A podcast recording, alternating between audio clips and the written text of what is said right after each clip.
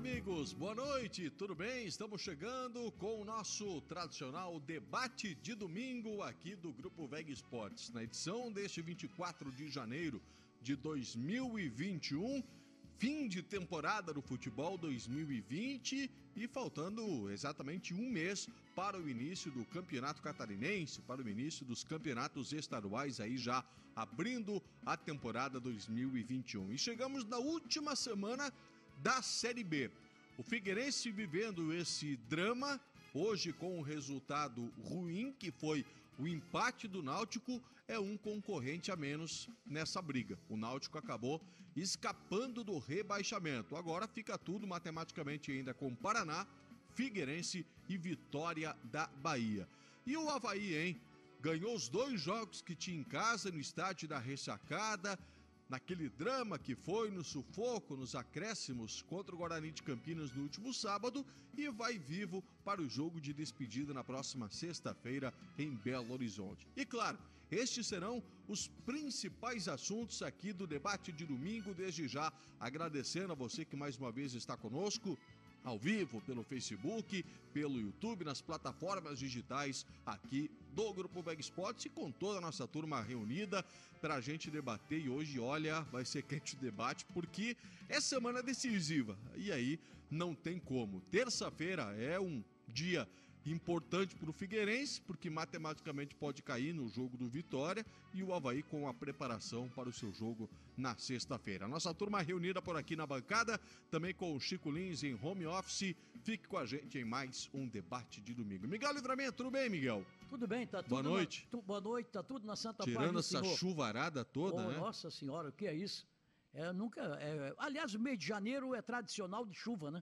O mês de janeiro é assim. Mas é o janeiro mais chuvoso aí dos últimos três, é, quatro anos, né? É, de acordo com a Defesa Civil. Bem. Um abraço, Paulo, Sérgio, você, Zé, a nossa Simone e o Valério, o Valério, o Jefferson, o Jefferson, a todos nosso abraço. Pois é, nós chegamos aí num, num ponto em que a, a incompetência dos nossos dois clubes aqui, de Havaí e de Figueirense, nossos dois times, fez com que eles ficassem é, enxugando as lágrimas agora, chorando agora no final.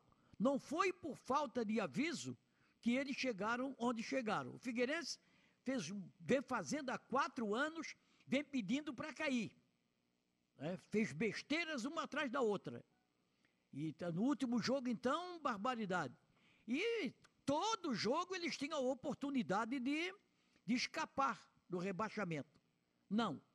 Fizeram uma porção de besteira. O Havaí começou muito arrogante o ano. Vamos ser campeão, já vai ser campeão da Série B, porque não sei o quê. Começou. Tinha dinheiro para contratar e botaram dinheiro pela janela. Contrataram, olha, contrataram coisa ruim à beça. E não, não contrataram um comandante para o grupo de jogadores. E ainda chega, na última rodada, com um fiozinho de esperança né, pra, para o acesso. Eu torço para que o Havaí suba, embora eu não acredite, já não estava acreditando há muito tempo, e torço para o Figueirense permanecer na Série B, coisa que está muito difícil agora, que eles não merecem, não merecem, que o Figueirense não merece ficar na B, pela incompetência, pelo, pelo que fizeram, ou pelo que não fizeram.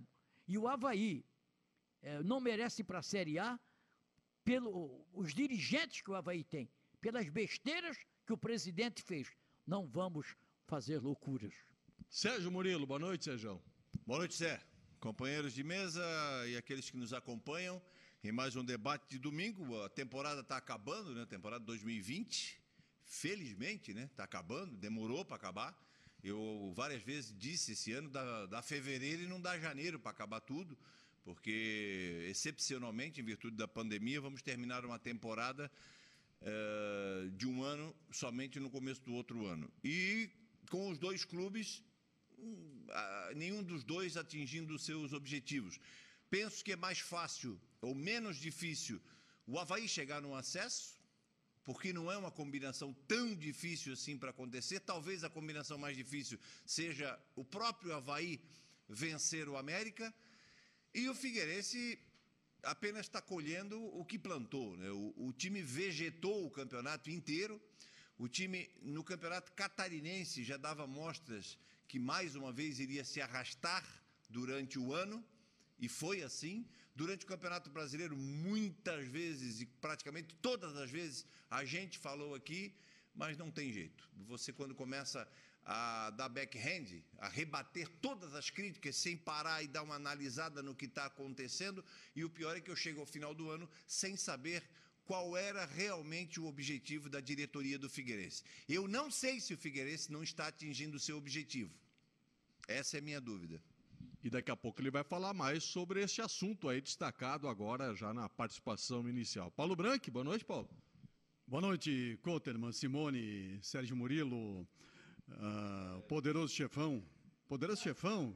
De óculos escuros no estúdio? Parece um poderoso chefão. Não, aliás, eu não sei onde é que eu fui buscar Valério. Se fosse Valéria, é, se fosse Valéria. Mas trazer um teclado para por, ele tocar. Por que, óculos, Steve Wonder. por que óculos escuros, Steve Wonder? Recomendação médica, porque eu, pô, sou obrigado a dar uh, o esclarecimento. Ele está com problema não. visual não, tô, e aí tô, a luz do estúdio eu atrapalha. Eu estou com problema na, na, na retina e o exame que eu fiz, o médico falou que era do sol. Mas não posso pegar Faz 30 a, dias que não dá sol, só chove. Não, mas então tá feio mesmo a coisa. Ó, a claridade do estúdio é que machuca é seus delicados olhos. Está explicado então. Está explicado? Está explicado. Bem explicadinho, Chico Lins, explicadinho. Chico Lins, Chico Lins também, um abraço. Daqui a pouco está aqui, os nossos engajados aí também. Olha, o Havaí fez um grande esforço para subir. É verdade que gastou dinheiro à toa em algumas situações, mas o Havaí fez um grande esforço para subir. E ele chega na última rodada ainda com chances porque fez esse investimento, porque ele quis, porque ele buscou. O detalhe pode não deixar que consiga o acesso. E talvez seja o detalhe conceitual dos dois treinadores que escolheu para a Série B do Campeonato Brasileiro, porque o Geninho ficou montando o time ali, naquele conceito que eu chamo de Ralfiano, montando o time ali em torno do Ralf. Aí o Claudinei chegou, mudou, melhorou, de repente teve uma recaída, de novo o time em torno do Ralf. E o Havaí decaiu. Quando ele tirou o time do entorno do Ralf, o Havaí voltou a vencer. Então a questão não é o Ralf especificamente, mas é montar o time em torno dele. Poderia ser em torno de qualquer outro volante.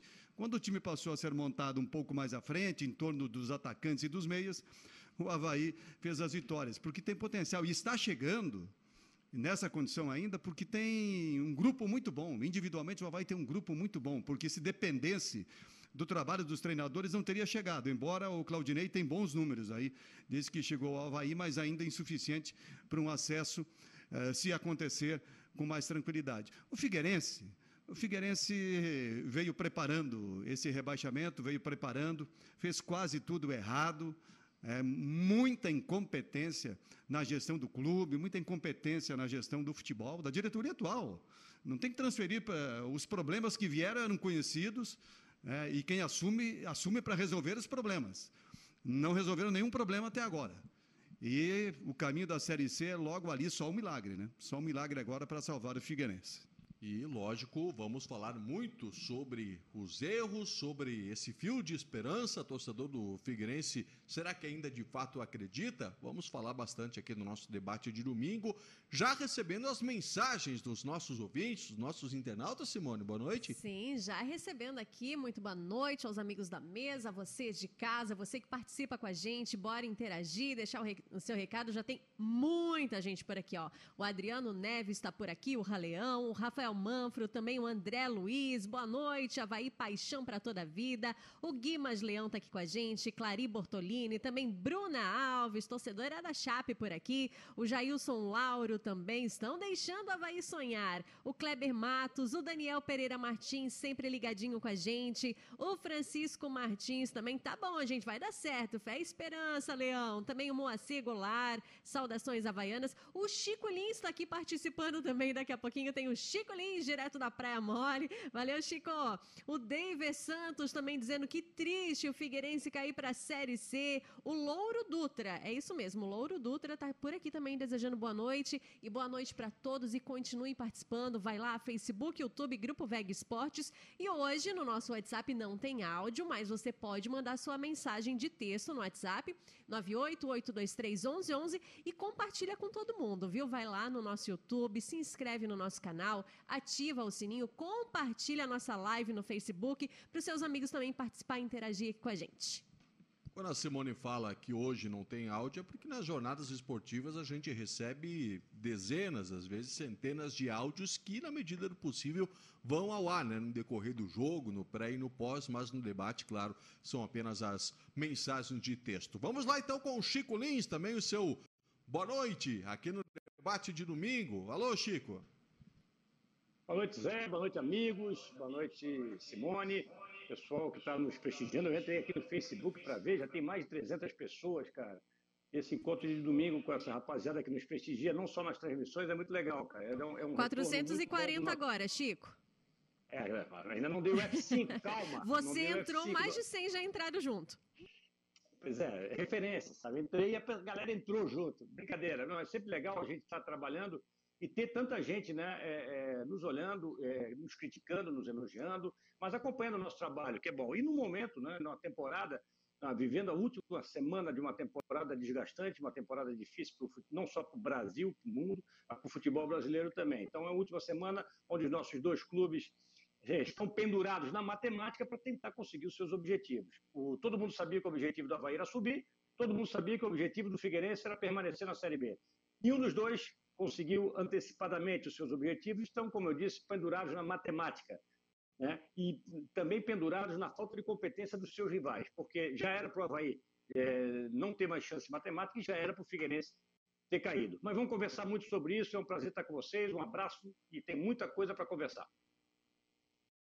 É isso aí, Chico, também participando aqui do nosso debate. Daqui a pouco a gente já vai trazer como primeiro assunto a rodada da Série B, que teve a vitória ou um empate com gosto de vitória do Náutico hoje contra o Cruzeiro.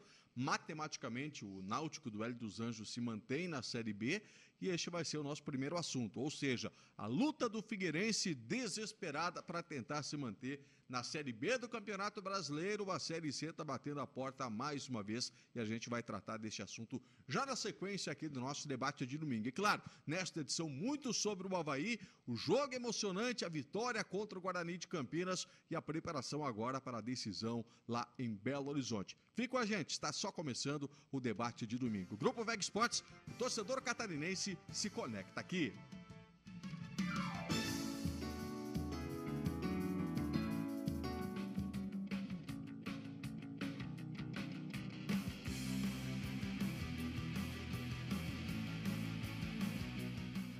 VEG Esportes.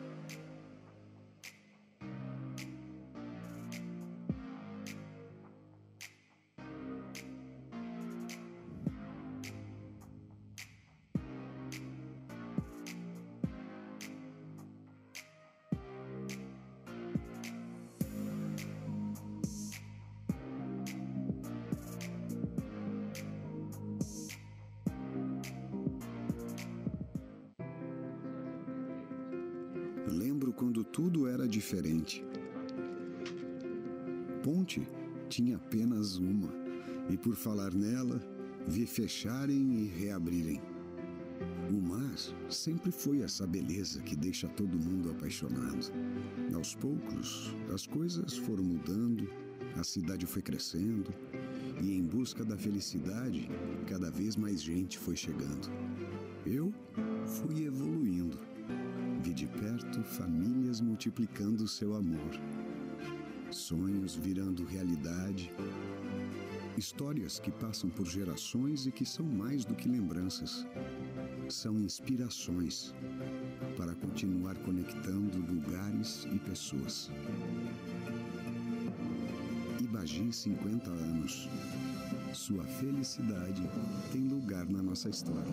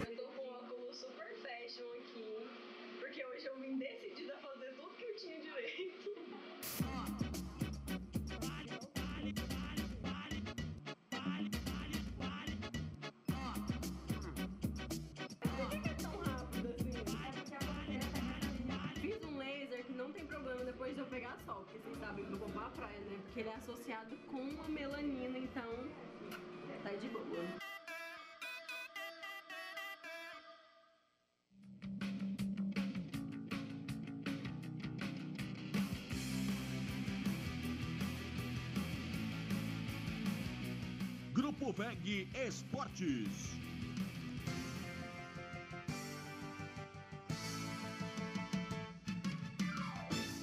Nosso debate de domingo aqui do Grupo VEG Esportes são 9 horas 19 minutos. E vamos lá falar inicialmente aqui no programa de hoje sobre esta parte de baixo da tabela de classificação da Série B. O Vitória ainda tem o jogo com o Botafogo de Ribeirão Preto na terça-feira.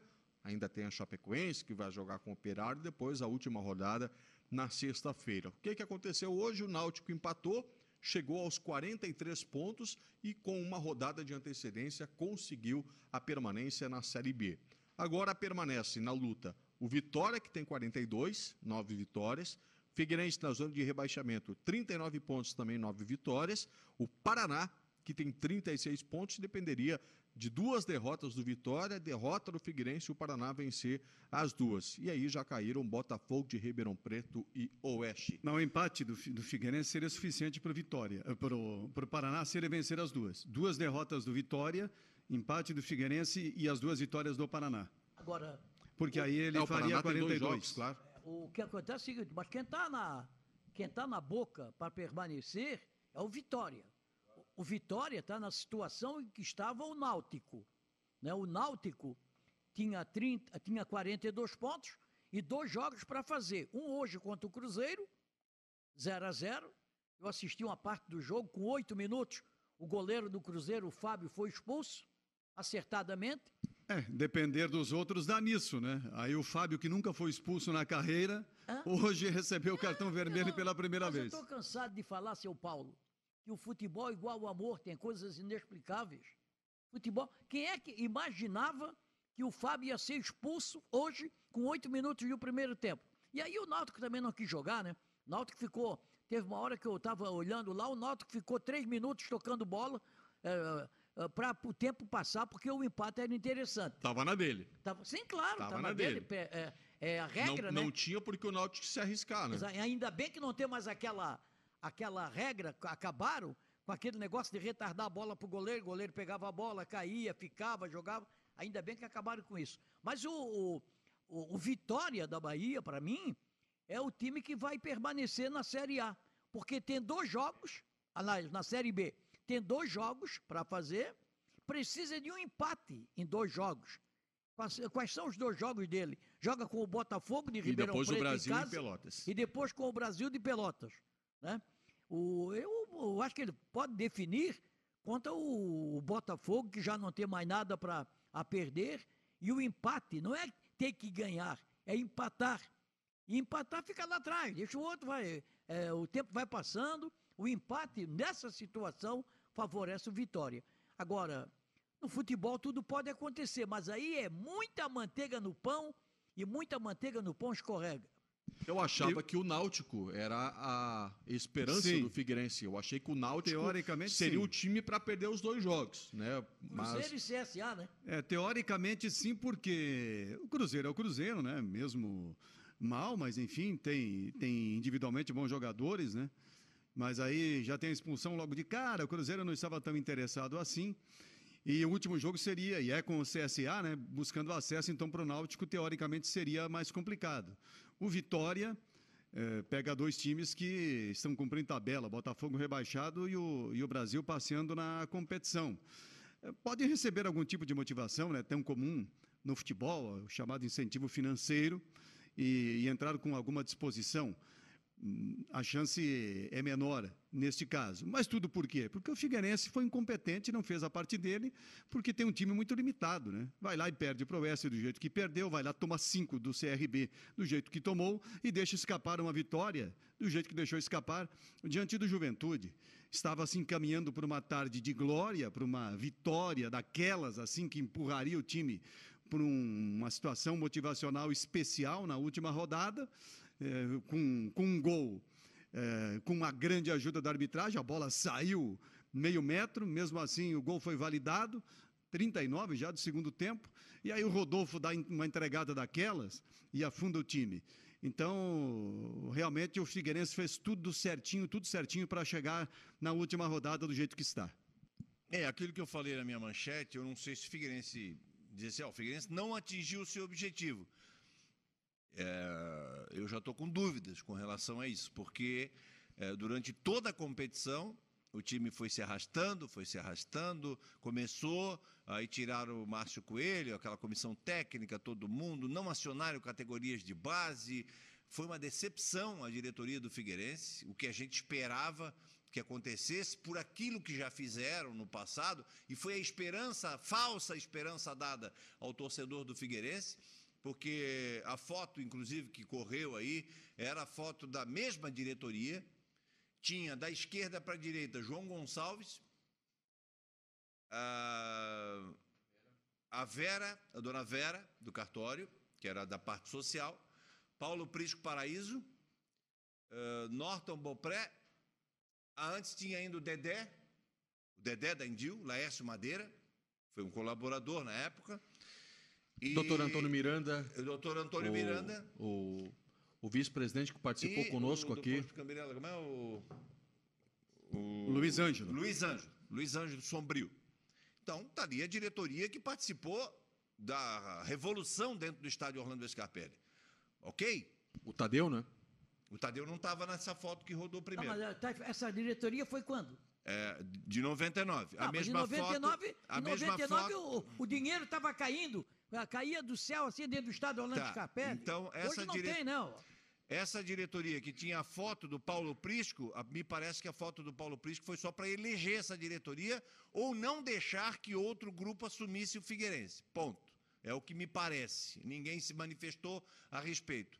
O time vegetou na competição, trouxeram, inventaram o Elano, é, enfim, é, esse- essa sucessão de erros, e acabei de falar, o Paulo também falou, não poderia dar em outra coisa. Os deuses do futebol disseram assim: pô, vamos dar mais uma força para o Figueirense. Foi um absurdo que a bola saiu. O imbecil do Bandeira não viu, ele está ali só para ver a bola sair. Ele não viu. O Figueirense tem nada a ver com isso. Gol, 40 minutos. E eu citei isso com o Chico Lins. Diria o meu querido amigo saudoso, nosso amigo Lauro Burgo: não tem mais jogo, acabou o jogo. Fecha a casinha e bico e o pau pega e não afrouxa, acaba o jogo. Porra, na segunda bola que, que o cara dá um chutão ali pro goleiro pegar, se jogar tal, o, o tal do goleiro do Figueirense ali, coitado. Sei lá o que, que ele fez, bicho. Ele entregou, "Ah, ninguém quer ficar na Série B, não. Ah, vou entregar isso aqui. Entregou a rapadura. E aí foi tudo, desandou tudo. Pode acender vela, pode fazer o que quiser. Pode chover para cima. Papai Noel pode vir trazer aqui eh, o troféu pro Figueirense. Acabou. Alguém de vocês acredita que o Vitória possa perder os dois jogos? Não, Eu acho que. negativo. Eu, eu até, no, no- no- no- na, na véspera do jogo contra o Juventude, Figueirense, Juventude Figueirense, eu não acreditava que o Figueirense caísse. Eu tinha uma convicção de que o Figueirense permaneceria na Série B do Campeonato Brasileiro. Agora, o Paulo falou tudo, né? E o Sérgio concluiu. Paulo, time- o jogo estava difícil. O Figueirense, porque o Figueirense propôs jogo. Propôs o jogo. 40 minutos, 39. Teve um gol, pegaram um gol. Toma aí o Figueirense, toma um gol aí, ó. E aí o Figueirense não soube administrar esse 1 a 0 faltando 10 minutos para terminar o jogo, com a 39 com mais 5 eh, se- 10 minutos, deram 5 de desconto. E o Figueirense tomar aqueles gols que tomou. Ah, para aí, ó, o, o, o time do Figueirense não é time de guri. É um é um time experiente, alemão e companhia limitada lá, tem uma opção de velho lá dentro. E os caras deixaram to, eh, tomar dois, a virada ali acabou com o Figueirense. Sabe do que, que eu lembrei? Eu não sei, se, eh, a gente vai ficar num C, né? Poderia ter sido pior com ele, mas eh, por ser um, um goleiro experiente, eh, com a trajetória no, no futebol brasileiro, que estava ali já recuperado, se recuperou no Figueirense, tinha adquirido confiança e tal, fiquei imaginando, né? Será que o Sidão ia falhar num momento tão importante e tão decisivo? Porque o Rodolfo, e, e goleiro assim, não é muito confiável. Pegou muito em algumas partidas, mas entregou também. Ó, teve dois, três jogos aí que ele falhou feio. Teve um jogo aí que Mas ele o- espalmou uma bola para A minha dentro. dúvida, Paulo, é E se aí com falha- o Sidão ia chegar vivo ainda no jogo com o Juventude, não, né? Não, o Porque Sidão, o Rodolfo o, antes salvou um o monte. Sidão estava bem. O Sidão estava bem. O Sidão, o Sidão tinha É, se jogador, recuperado é, no tem mais Figueirense. experiência do que o Rodolfo, né? É, É. um jogador que nessa situação, né? O, o- nessa situação de, de Pesa menos a pressão para ele, pesa menos. jogo. O cara que já jogou São Paulo, Botafogo, dizer, aí um- uma pressão menor, isso aí para ele. E outra coisa, um, um cara que já jogou em grandes clubes do Brasil, aí vai jogar, tá, peraí, nós estamos ganhando o jogo. Ele mesmo orienta. O time do Figueirense, eu acho que os caras estavam de mal um com o outro. Estavam de mal um com o outro, ninguém falava. Tem que ter um para gritar, e aquilo que eu digo, tem que ter um zagueiro bandido. E eles não contratam bandido. Não, mas o Guilherme Thiago vinha muito bem na zaga ao lado do Vitor Mendes. É lógico que toda a grande carga vai para cima do goleiro porque ele falhou no momento decisivo. Agora, outras individualidades fracassaram nesses últimos dois jogos, as derrotas para o CRB e Juventude. Posso citar, por exemplo, o Patrick. O Patrick fez um jogo excepcional contra o Brasil na vitória no Scarpelli. Ele foi um dos melhores em campo. Ele foi muito mal do Jacone. Muito mal. o Bruno. Michel, cara, o Bruno Michel estava em outro planeta Não, no mas primeiro você não tempo vai. em Caxias do Sul. Se Uma você piada depender, de mau gosto, se Bruno você Michel depender da personalidade do Bruno Michel para decidir jogo, para segurar ou para coisa, aí é série C mesmo. Não tem Zé. jeito. A coisa, é, o Figueirense estava calcado em jogadores que é moeda de, são moeda de troca em todos os seus clubes, praticamente. Aí o Jorginho recuperou ali, foi uma surpresa positiva o Everton Santos na lateral direita, deu uma remendada, porque por ali passaram jogadores que não deveriam nem ter entrado no Orlando Scarpelli. É, trouxeram dois colombianos, um tinha ganhado um tiro na perna, tinha recém feito uma, uma cirurgia, não tinha a menor condição de não tinha a menor condição de jogar bola. E o Figueirense fez um contrato com o cara, o cara não jogou, o Figueirense rescindiu com o cara. Ah, Por que, que fizeram isso? Ninguém cobra, ninguém explica, gastaram dinheiro para trazer o cara. Claro, ele não chegou a pé no Scarpelli. Mandaram passagem, etc, etc, etc. Aí ele não jogou, foi embora, ficou aqui uns três meses, tem que pagar para rescindir. Tá, e quem que pagou? Quem que ganhou nessa brincadeira aí? Nesse ida e frida, entra um, sai outro, não joga, eh, dispensa. No melhor momento do Pereira, o Pereira é negociado, ninguém sabe por que, que foi negociado, se entrou dinheiro, O Pereira estava com um dinheiro. monte de dinheiro para receber Quando ajustaram a Tinha um zaga monte de do Figueirense, receber. quando ajustaram a zaga do Figueirense, eles, eles se desfizeram Ah, mas do eu- Pereira. O Figueirense não fez só. nenhum, nenhum esforço para manter o time na Série B, pô. Ah, isso é verdade. Concordo Entendeu? contigo. Ele Ah, deixou o o, esforço. barco rolar acreditando que a vizinha ali, Nossa Senhora de Fátima, ia dar uma força. Claro, Pô, acreditou no sobrenatural de Almeida. Deixou acontecer. O diretoria do Figueirense deixou acontecer as coisas do jeito que estão até agora. Vamos ver se o sobrenatural de Almeida entra em campo na última rodada. Mas eu não estou falando somente agora. Falei lá atrás, quando as coisas estavam acontecendo no ritmo dos fatos. O Figueirense contratou 20 jogadores. Tem três, quatro aí, três, quatro jogadores que eh, seriam jogadores para montar um time interessante para uma Série B do Campeonato Brasileiro.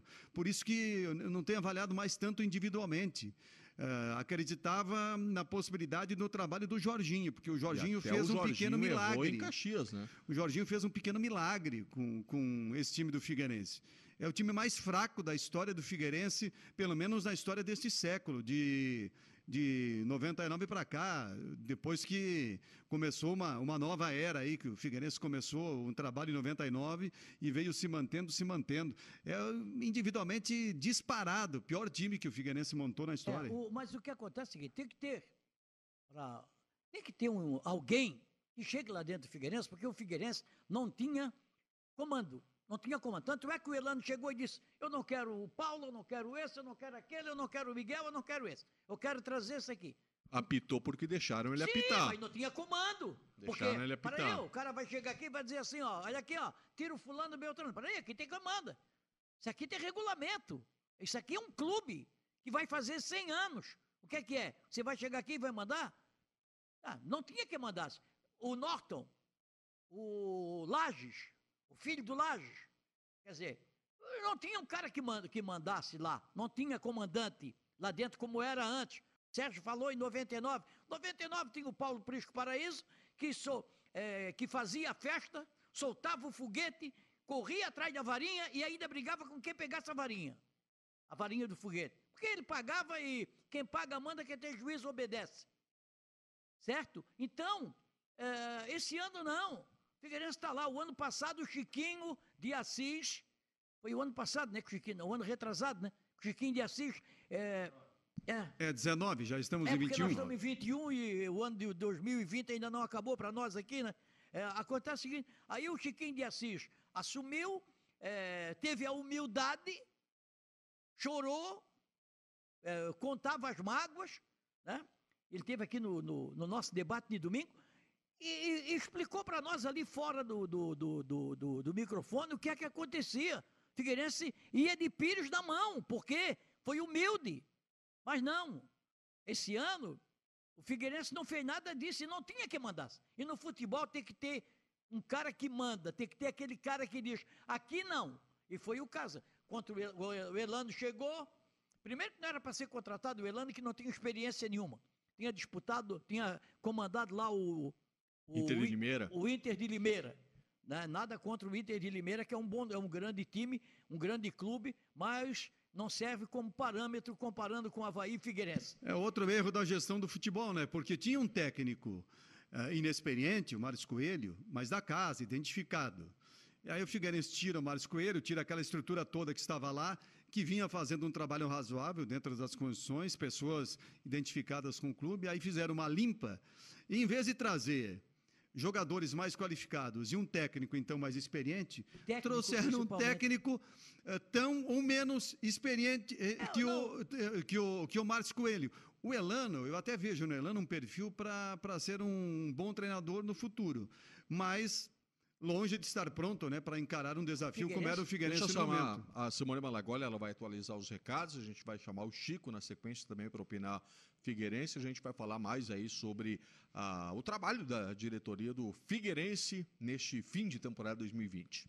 Vamos lá, o Gabriel Abraham aqui com a gente dizendo queria dizer somente que o Figueirense é maior que o jogador, técnico, dirigentes, a instituição fica, as pessoas passam. Meu amor pelo clube é eterno. Também o Paulo Roberto Silva por aqui dizendo só queria saber quando alguém da diretoria do Figueirense vai aparecer na mídia para falar.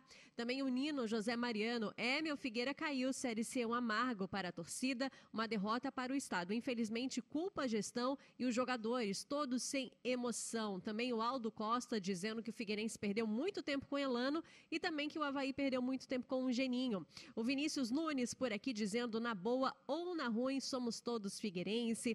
O Alex Amorim, vamos ser realistas, o Figueirense mereceu cair. E para dar um jeito na administração do clube, só começando do zero mesmo.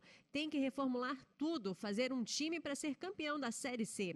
Também por aqui o Sandro Cardoso do Cobrasol, muito triste a situação do Figueirense. Se com a cota financeira da Série B não conseguiu se manter, imagina agora sem ganhar quase nada na Série C e ainda por cima com uma dívida imensa. Não vou estranhar se aparecer um expert daqui uns dias dizendo que para salvar o clube, a solução é vender o estádio para se reerguer. Também o Edson da Silva ligado com a gente, o Rangel Vieira, o Vânio Prates, o Adenir Gustavo Stenbach, Também a Ivonete Alaide Caetano, Mezenga, está em Biguaçu, também acompanhando a gente. O Jobson de Palhoça. Por aqui também o Marcos de Hipotecas dizendo: sou figueirense, mas se o Figueirense não estiver rebaixado para a Série C, a minha avó é uma bicicleta. Também o Alex do Roçado, quero mandar um abraço para o também Alvinegro, o Marcelo Cardoso, que está acompanhando vocês. Obrigada. Também ao Ricardo Coqueiros. Simone, é mais fácil o Sargento Garcia aprender o, o Zorro do que o Figueirense não cair.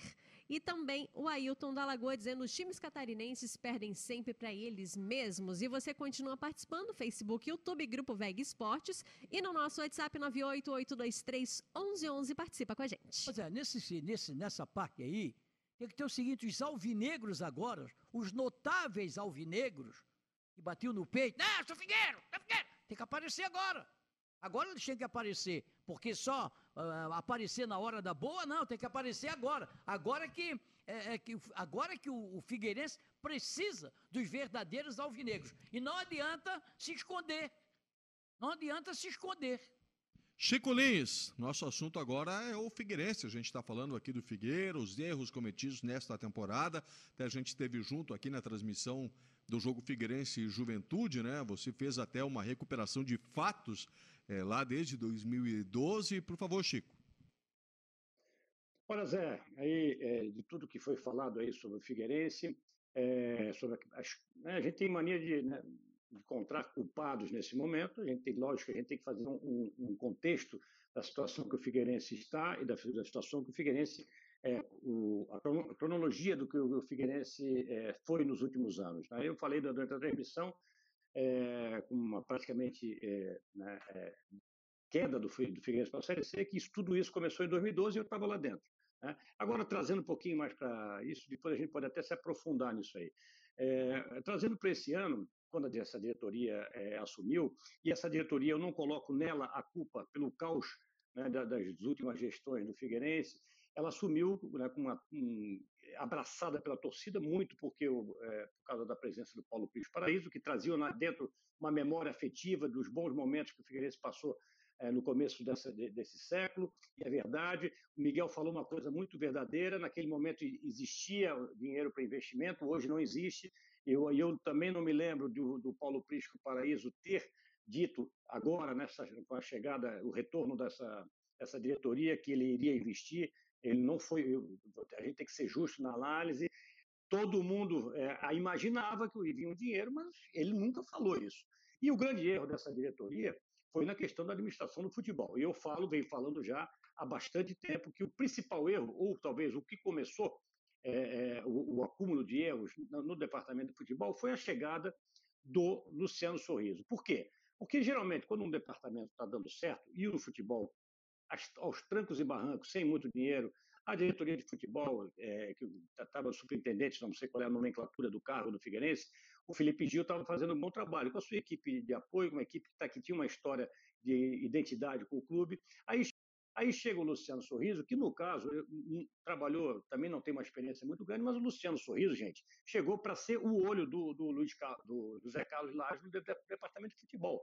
Isso está claro, isso acontece muito no Figueirense. Em 2012, quando eu já estava numa rota de saída, trouxeram um profissional para trabalhar, entre aspas, junto comigo, sabendo que eu ia sair. É, de que era, se não me engano, é Leandro News. Se não me engano, era, Leandro News que chegou para o departamento de futebol do Figueirense. É claro que eu ia sair eu não estava à vontade, aqui meus problemas com a diretoria. Então, a chegada do, do, do Sorriso não foi vista com, bom, com bons olhos pela diretoria de futebol e também pelos jogadores que tinham uma relação muito próxima com a comissão técnica e com o departamento de futebol. Nos momentos difíceis, o Felipe Gil sobre dominar o vestiário, problema falta de dinheiro. Então, a partir da chegada do, do, do Luciano Sorriso, Aí uma vez que a questão do, do Márcio Coelho era, era tempo, ele iria sair, saiu depois do jogo da Copa do Brasil. E aí o seguinte, se é para trazer um cara com experiência, não traga o Elano. Para mim, o Elano foi o maior erro do ano. O erro trazê-lo e o erro de, de demorar tanto para demiti-lo. Porque eu não concordo com o Paulo. O Paulo diz o Elano vai ser um bom treinador.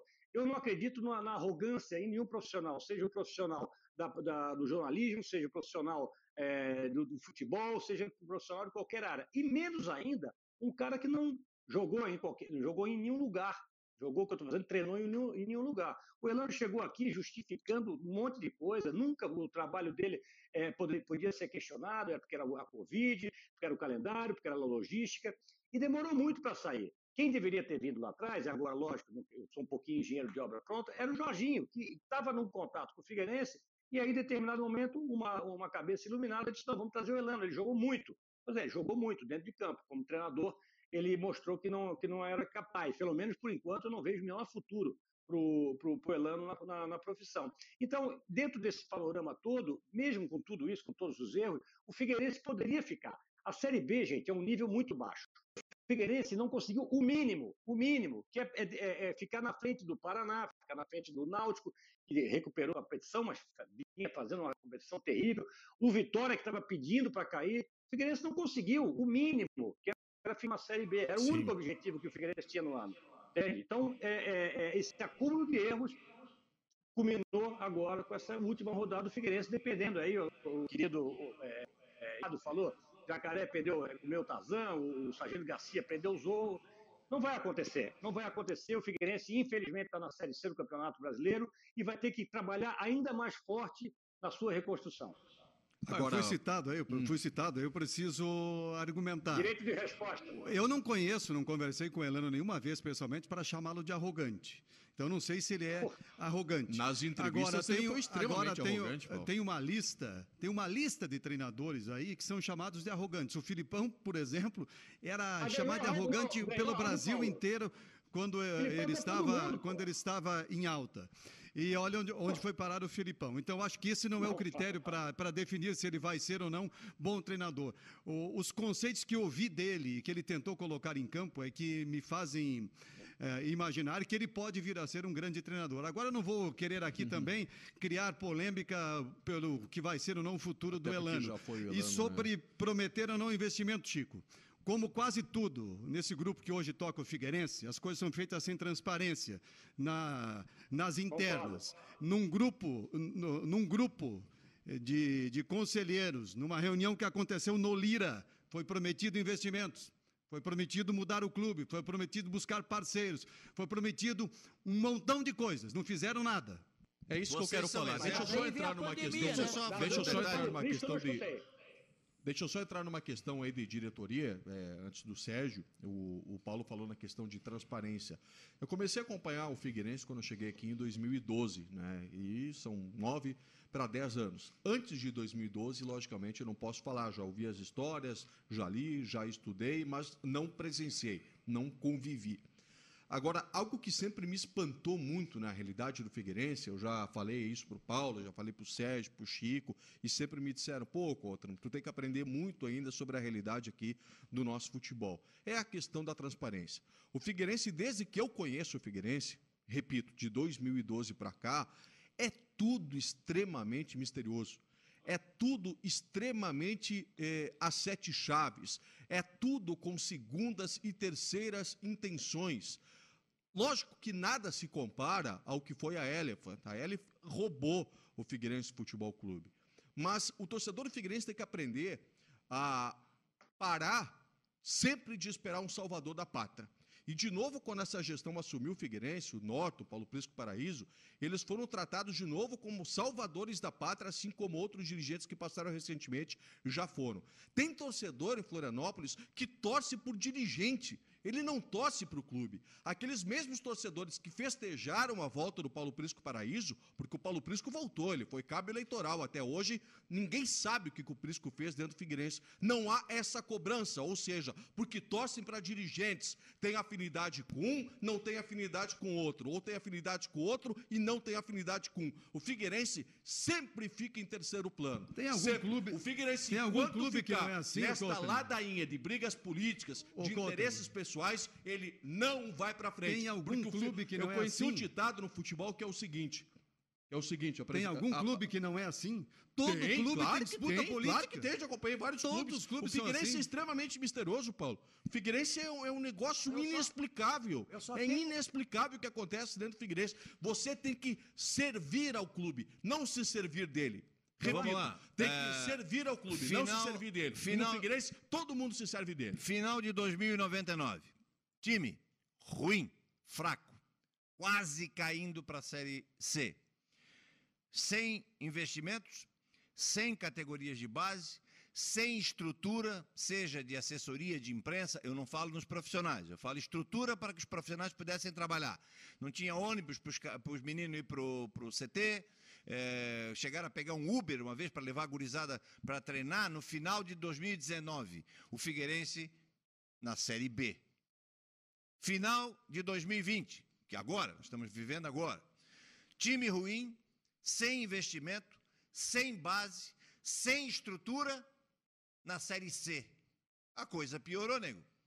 Daqui a pouco eu vou sentir. Não, não, não vou sentir saudade dos caras, não. Mas a coisa piorou, alguém tem que falar. Por que, que o Figueirense não acionou a sua base? O Figueirense tem um centro de treinamentos no pé do Cambirela para fazer inveja a time grande, que não tem. No Rio de Figueirense Janeiro. não. Figueirense não, Não, as FIG. É do Figueirense enquanto o Figueirense existia. Talvez volte mais rápido para as FIG, é, dependendo dos Aliás eu, interesses. aliás, eu acho que seria uma boa ideia as FIG passar a administrar o Figueirense como um todo, hein? Não seria uma boa ideia? Não sei, mas aí Hã? tem um CT com vestiários, com treina, campo para treinar goleiro, restaurante, enfim, uma estrutura monstruosa. Não tem nenhum garoto treinando lá. Alguém pode explicar isso? Ah, não tem dinheiro? Conversa fiada é essa? Que conversa fiada é essa? Faz um peneirão que aparece 500 lá para treinar. E desses 500, você deixa os meninos batendo bola todo dia, vai aparecer uns 10 ali que daqui a pouco tu tá aí como moeda de troca para vender. E os nossos clubes precisam vender um ou dois jogadores por ano. Mas quê? O CT fechado, o time vegetando, trazendo colombiano que ninguém sabe de onde veio, para onde vai, trazendo lateral direito que nunca foi lateral direito, trazendo uma cacalhada lá do interior de São Paulo porque o Elano achou, porque o Elano pensa, porque o José Carlos Lages, que não sei o que, que não sei mais o que lá, que o filho do Lages, aí não tem jeito. É Série C, portões fechados, o Figueirense deixou de ser um time do povo. O Figueirense manda boleto para pagar associa- os, os associados. O cara já pagou dois anos antecipado para ajudar o Figueirense e está recebendo boleto para pagar todo mês. É uma bagunça o Figueirense. Agora- Presidente Norton Bopré, que você, o senhor tem o meu respeito, se manifeste, por favor. Ninguém está fazendo nada. O Figueirense piorou, conseguiu piorar da administração aquela. Aí o Chiquinho pegou e, meu Deus, e aí de lá pra cá vocês prometeram uma coisa, não fizeram nada, porra. O time definhou. Figueirense não existe. É Série C do Campeonato Brasileiro e não tem categoria de base e não tem mais nada. É porque a base, a base do clube, principalmente dos pequenos clubes, porque os grandes clubes, Flamengo, Vasco, eh, Botafogo lá, Palmeiras, Corinthians, eles vendem para a Europa, para o futebol europeu, né, que entra uma grana. Aqui, a base é vendida para os grandes clubes. Por exemplo, o Havaí vendeu o Guga, o Havaí vendeu o Gabriel, o Havaí vendeu não sei mais quem, aí tal de Rafinha, não sei mais quem. O Figueirense, na época do, do, do, do, do Paulo Prisco Paraíso, aquela, aquela garotada que foi campeã da Copa São Paulo de Futebol Júnior, aqueles jogadores foram todos vendidos. O, o, o Figueirense não aproveitou ninguém. É aqui entra dinheiro, meu amigo. Base, entra dinheiro. É só você ver onde é que estão esses, aqueles jogadores. A maioria daqueles jogadores está em grandes clubes do futebol brasileiro. É um no Internacional, o outro está lá no Cruzeiro, o outro está aqui, o outro está no Curitiba. Então, é, é- é dinheiro que entra, dinheiro em caixa. Você prepara. Ah, mas o certo era deixar mais um pouquinho. Mas não dá. Não dá para ficar mais um pouquinho. E, a- e o Figueirense hoje não tem a base, não tem base, né? Eu concordo, Figueirense. é, hoje nós, nós lembramos aí, eu ainda estava lembrando hoje, estava vendo o jogo do Flamengo, o, o Felipe Luiz, Felipe Luiz do Flamengo, base do Figueirense. Foi base do Figueirense. E você olha, você vê, pô, mas. Né? E, e- e- e o Figueirense hoje não tem a base, o que é, um, o que é uma pena, o que é lamentável. É, pela informação base. que se tem, vai ser reativada agora, né? E por contenção de despesas que não se teve a base no ano da, da Mas aí pandemia. fizeram uma baita festa e economizaram no palito. Simone, Fizeram vamos uma lá com. baita jantar, Um baita jantar e economizaram no palito. Vamos é o saber, grande problema, o grande Ah. problema do, do Figueirense, a, a- a questão da dívida, da, da gestão que veio bagunçada e tudo isso, é, a gente entende. Pandemia foi problema para todos, não só para o Figueirense. É, então a gente, a gente compreende esse contexto aí. Agora, não dá para transferir para o passado, de 8, 10 anos atrás, o que aconteceu agora. O- em situações, situação tão complicada quanto esta, ou mais, é, o Figueirense escapou de rebaixamento porque caprichou no detalhe do time em campo, pelo menos na reta final das outras edições da Série B do Campeonato Brasileiro.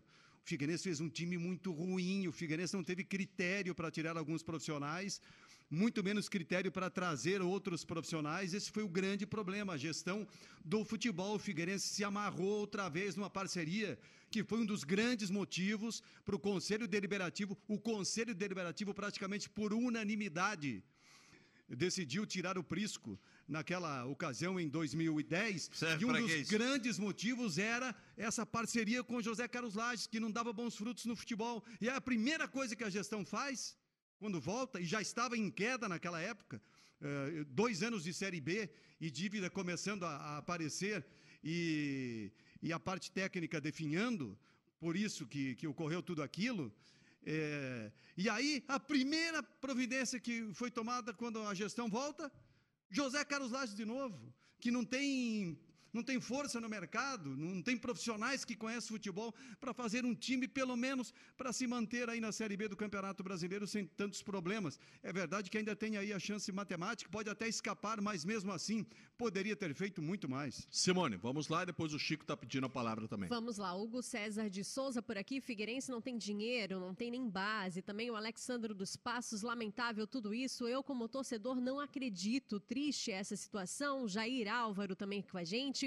O Marcelo de Blumenau, boa noite, amigos. Só um milagre. Também o Gustavo de Biguaçu. Se tivesse pelo menos empatado com o Juventude, o Figueirense ia viva aí para a última rodada com o resultado do Náutico hoje. Também por aqui, ó, boa noite, Nicolas de Palhoça. Vocês sabem onde está o senhor Sorriso, o senhor Lages? Antes da chegada do Sorriso, o Figueirense era outro, bem no estadual, ganhou a primeira partida do Fluminense e tinha tudo para passar. Depois que ele chegou, fomos de mal a pior. Abraços a todos. Também por aqui, o Sérgio Pinheiro de Otacílio Costa, Figueirense caiu. É, já caiu após a derrota do Juventude. Agora é ser campeão da Série C no ano do centenário e voltar para a Série B em 2022. Matheus Seara, essa nova diretoria, o que mais prometeu foi transferência, transparência. Ironicamente, foi a que menos apresentou. Agora que caímos, o mínimo é que abram as contas do clube e mostrem para a torcida o que realmente nos espera. E o César Mato Júnior falando: Ô Sérgio Murilo, tem dúvida, eu tenho dúvidas aí se o Figueirense não atingiu seu objetivo, como você falou no início também. Pois bem, sabemos que ainda existe o embrólio jurídico entre Figueirense e Elephant. E sabemos também que o contrato com a Elephant seria rescindido com o rebaixamento. Então seria um absurdo pensar que a desmobilização seria proposital visando o fim do embrólio? Vocês têm alguma informação sobre isso? Que Não, tem, que não, tem não. esse. Não, não, não tem relação. A, a- que- a questão da- do rompimento de contrato com a Elephant está resolvida. Pode ter alguma disputa jurídica ainda envolvendo valores de quem paga quem. É O Figueirense outra busca o ressarcimento, né?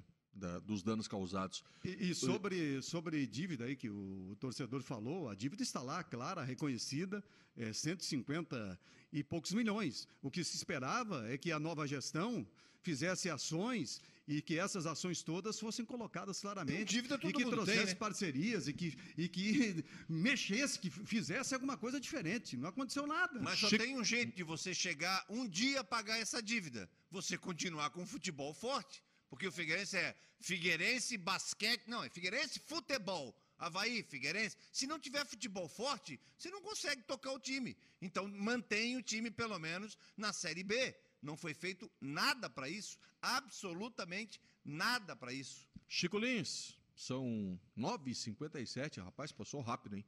E aí, Chico? Olha, é, algumas coisas que eu gostaria de, de, de, opinar, de pontuar. É, a questão da transparência que o Zé falou, é, também não entendo, Zé. É, eu, eu trabalhei nos dois clubes, tá? E, e, eu, sempre falava, eu sempre falava a questão, sim, se não tem nada para esconder, por que não ser mais transparente? Até porque o grande é, cliente do, do clube são os torcedores, então tem que ser transparente. Né? Eu, modestamente, na minha área de atuação, e eu acho que o Zé testemunha, que foi repórter muito tempo comigo atuando como, como gerente, eu sempre tentei ser, ser claro, lógico que tinha coisas que eu não ia é, fazer pública, mas eu tentei ser transparente, pelo menos na minha, na minha área. Então, é, essa é uma coisa. Em relação à base do Figueirense, que está aí, todos, todos falaram e falaram muito bem, é, vamos lembrar de, uma, de, um, de, um, de, um, de um tema aqui, né? Porque a Figueirense Participações saiu, deram um golpe, aí todo mundo tem a sua versão da disputa política né, que houve naquele, naquele período, né? Ah, um traiu o outro, outro traiu, aí trouxe não sei quem. É o seguinte, só que eu vou falar especificamente da base, não, vou falar da questão política, da base. Quando fizeram um, um, documento, se não me engano, resilição, resiliência, resilição, acho, é um documento da resilição da da Figueirense Participações para uma empresa que estava se formando, que depois se transformou na Allianz, a Figueirense Participações ficou com muitos ativos, muitos ativos do Figueirense, da base do Figueirense. Isso é fato. Depois foi criada essa, essa, essa empresa chamada Allianz, né, que pegou muitos ativos do Figueirense. Durante três, quatro anos, existe tinha uma divisão é, é, é, que não era ilegal, foi acertada, foi aprovada no contrato, no contrato que, o, que, que o, os, os, conselheiros aprovaram. Então, essa empresa ficou com mais uma cota de, de, de, de ativos do Figueirense. E depois, para esculhambar de vez com, com, os ativos da base do, do, do clube, veio a, a, a Elephant. Que hoje o Figueirense não tem, se o Figueirense ou quatro jogadores dele, já é muito. Eu vou lembrar aqui o Patrick, o Guilherme, o, o, o Nicolas e, sei lá, o Vitor Caetano talvez seja. O resto do Figueirense não deve ter é, é, ativos, direitos sobre nenhum jogador. E, e elencando, ficou ao longo da história dos últimos 10 anos com Figueirense participações, ficou com a, a Alice e ficou com a Elefante. Quer dizer, e essa história que o Zé começou contando é que os, a, a, galera acredita que uma empresa vai chegar e vai revolucionar o futebol. No Figueirense, isso não aconteceu. E, gente, não vai acontecer. E só vai, é, é, terminando aqui, concordando muito com o Sérgio, é Figueirense Futebol Clube. Só vai, só vai sair dessa enrascada que se meteu com o futebol e trabalhando a base. Se não tiver base, Figueirense caminha para é, sumir, para fechar as portas. Tem que ter base base, tem que ter base, tem que ter ativos e daqui, trabalhando a médio e longo prazo, recuperar o clube. Mas tem duas situações aí, reforçando o que o Chico disse, dois exemplos. Dois exemplos. Dinheiro do Firmino, 8 milhões de euros, se não me engano. Todo ele foi para Figueirense Participações, para Paulo Prisco Paraíso. Dinheiro do Cleitinho, do Cleiton, vendido ao Atlético Mineiro, na época por 14, 16 milhões de reais, um, um valor aproximado. Foi todo para a Allianz. Wilfredo Brillinger, é, só para citar dois exemplos dentro daquilo que o Chico disse. Agora, para contextualizar, por que isso acontece? O Figueirense está num dilema que vem desde que foi firmada a Figueirense Participações, que foi em 2006, porque o Paulo Prisco, de 99 a 2006, foi presidente do Figueirense Futebol Clube. Toda a gestão foi do clube. A partir de 2006, o Figueirense começou a fazer experiências, tentativas de se transformar num clube empresa, mas clube empresa no modelo brasileiro, que é uma gestão externa, um parceiro externo, com o, o, clube oferecendo a estrutura e ficando com um pequeno é, percentual. A Figueirense Participações foi uma experiência, a Allianz foi outra experiência, a Elephant é uma terceira experiência. E aí tem uma briga e uma discussão interna também entre os que acham que tem que ser só a gestão do clube e os que acham que tem que virar clube empresa totalmente. Então tem também esse tipo de discussão. A verdade é que até agora essas tentativas, essas experiências do Figueirense de mudar de clube, associação esportiva pura para um clube empresa, até agora levaram ao Figueirense aonde ele está. Ou seja, os resultados, embora teve alguns bons momentos, os resultados finais no momento não são interessantes. Quando eu falo Agora, que o Figueirense detalhe, é difícil de entender, é, só recuperar Zé, a história, principalmente de 10 anos para cá. Mas tem o seguinte, é, em 99, hoje, fazem 22 anos, há 22 anos, a situação do país era completamente diferente. Principalmente nesses últimos anos. O Figueirense foi acumulando, depois que o Paulo Prisco Paraíso saiu, porque quando o Paulo Prisco Paraíso estava lá, não se falava em dívida no Figueirense. Não se falava.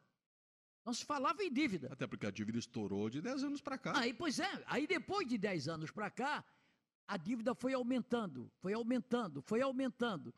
E ninguém tomou providência. O, a, a, a, a, alugaram o Figueirense, arrendaram o Figueirense aí, há pouco tempo, e se safaram da, da Dom. Ninguém deve mais nada, agora é a empresa, não sei mais o quê. A empresa afundou mais ainda.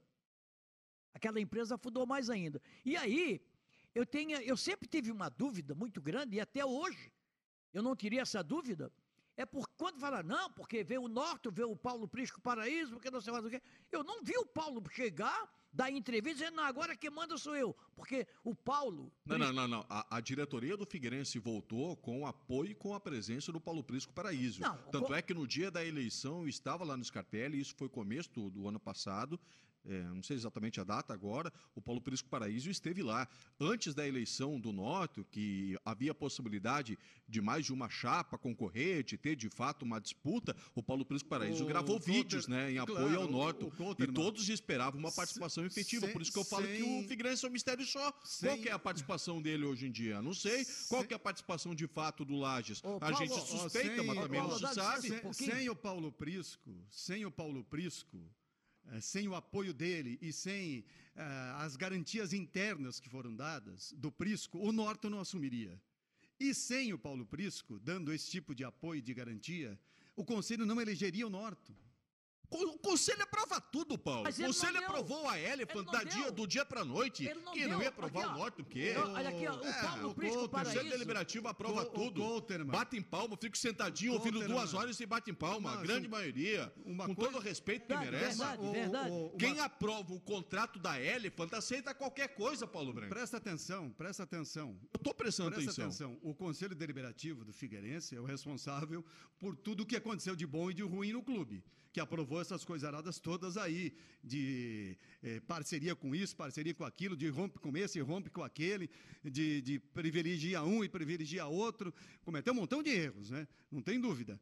Só que eu estou falando desse caso específico, que não elegeria o Norton, não escolheria o Norton, porque o Norton sozinho não teria a capacidade de é, reunir é, apoiadores, investidores e por aí vai, que é o que o Paulo Prisco é, tem a condição de fazer, que prometeu fazer. Tá, e trouxe o Lages, que era amigo dele, já no pois tempo é. dele estava. Para aí, ó. Começou quem, mal. É, quem, quem conhece o Paulo Prisco Paraíso, e eu conheço bem do tempo que ele, que ele dirigiu o Figueirense, o Paulo Prisco Paraíso não é de ficar na, na parte de trás, ele é para ficar na trincheira, na frente, comandando, e ele não apareceu aí para comandar o Figueirense nessa, nesses últimos tempos aí que o Figueirense, depois que o Norton assumiu. Eu acho que prometeram para o Norton uma BMW e deram um fusquinha para ele é já, por... sabe, já não, tem, tem, ó, gastando uma... óleo. Já que entramos nesse assunto, tem uma questão aí que está aberta. Porque uh, Figueirense Limitada, Figueirense Limitada continua existindo. Figueirense Limitada. Foi criado Figueirense Limitada, que é uma empresa para gerir o clube. Essa, esse Figueirense Limitada vai, vai sair do papel, vai, vai virar uma empresa mesmo, e aí, nesse caso, entrando investidores, o Paulo Prisco pode entrar ali, sendo um deles, e aí sim passar a mandar no clube, eu imaginava que isso fosse acontecer. Eu imaginava que fosse esse o caminho. Parecido com o que era a Figueirense Participações, o Paulo Prisco da Figueirense Participações, o Norton presidente do Figueirense naquela ocasião. Imaginava que pudesse acontecer isso. Imaginava que demoraria três meses. Só que já faz um ano e não aconteceu nada. Cara, desde que eu tô aqui, eu ouço esse papo de SA, primeiro de limitada. Não se sabe se é a associação que comanda, se é empresa, se é limitada, se é SA. Por isso que eu falo, é um mistério só. Eu não acredito deixa só, nisso. deixa só confirmando, a, a, o Norte assumiu no dia 2 de março do ano passado, que acabou sendo a, a eleição. Pra gente arrematar então, aí de Figueirense, é, é, Sérgio Murilo. Já é um ano. Fechou um, vai fechar um ano. Eu conheço pelo. É mais ou menos como eleições do Criciúma. O Moacir Fernandes chega e diz assim: Eu estou junto com esse pessoal. Vai ganhar. Vai ganhar. Angelone, a mesma coisa. Não, o Moacir Fernandes vai ganhar. Maior presidente da história do Criciúma, disparadamente, com resultados, tal, tal, tal, tal, tal. E eu acompanhei muito o Criciúma naquela época. É, até da época da Copa União, a participação do Criciúma, tinha um super time, etc, etc. Foi mais ou menos o que aconteceu no Orlando Scarpelli. E não aconteceu nada. Não precisa ser o, o José Carlos. Eu conheço, no mínimo, umas 20 pessoas que, à frente do futebol, é, montariam um time, pelo menos, para ficar ali no meio da tabela. No meio da tabela. E eu vou lembrar para E o vocês. problema não é fazer uma folha grande, não. O Juventude, que eu não sei se vai subir. Eu não sei se vai subir. O Juve- O Juventude caiu bastante nas últimas rodadas, tanto é que pô, penou para ganhar desse time do Figueirense. Ah, o Juventude tem Roberto, Eltinho, Helder, lateral esquerdo, Emerson, que fez história no Havaí há 300 anos atrás, pesado. Quer dizer, ele tem um time absoluto, é o time do Luiz Alberto, porra. Os jogadores que o Luiz Alberto botou aqui no Havaí, ele botou no Juventude. Há quantos anos que o Luiz Alberto passou aqui, entendeu? Esse é o time do Juventude. O diferencial dele era o Breno Lopes, que aí o Palmeiras levou. Aí o Pintado tá fazendo das tripas coração para ver se consegue manter o Juventude, é, porque a campanha foi muito boa, né? É entre os quatro. Agora, o time do Juventude é absurdamente comum e até jogadores ultrapassados. Você vai no CSA, metade passou no Figueirense, outra boa metade passou no Havaí. Não tem ninguém especial, cara. E os caras conseguiram fazer um time pior do que o Oeste, pior do que o Paraná, vai acabar atrás do Paraná, o Figueirense, pior do que o Vitória, que é uma lástima. pi- Cara, eles não conseguiram fazer nada. Entendeu? Inventaram o, o Luciano Sorriso, a primeira experiência dele. Ah, trabalhou no Santa Cruz. É, o Santa Cruz está disputando o quê? O Mundial de Clubes. Continua D. na D. Na D, entendeu? Caramba, ah, porque ele já jogou no Figueirense. Porra, cara. Entendeu? Tem um monte de gente em Florianópolis. Almir Gil, Abel Ribeiro, Fulano, Beltrano, Ciclano. Meu Deus, um monte de gente aqui que corre um sanguezinho preto e branco na veia que poderia ter feito esse trabalho. Não, mas tem que ser o José Carlos Lages, que está cantando e andando para o Figueirense, se é que me entende. Vamos ao nosso intervalo aqui no debate de domingo. A gente tem que falar ainda bastante do Havaí, a semana que vai ser de preparativos para o jogo contra o América lá em Belo Horizonte e sobre o Figueirense, resumindo, terça-feira tem o jogo do Vitória contra o Botafogo de Ribeirão Preto.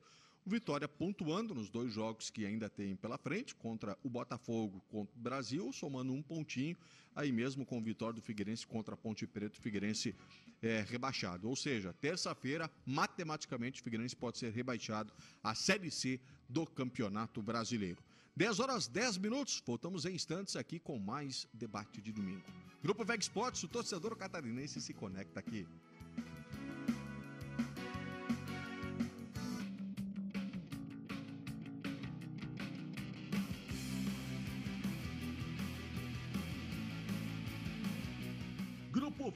Esportes. Lembro quando tudo era diferente. Ponte tinha apenas uma, e por falar nela, vi fecharem e reabrirem. O mar sempre foi essa beleza que deixa todo mundo apaixonado. Aos poucos, as coisas foram mudando, a cidade foi crescendo, e em busca da felicidade, cada vez mais gente foi chegando. Eu fui evoluindo. Vi de perto famílias multiplicando seu amor, sonhos virando realidade, histórias que passam por gerações e que são mais do que lembranças. São inspirações para continuar conectando lugares e pessoas. Ibagi 50 anos. Sua felicidade tem lugar na nossa história.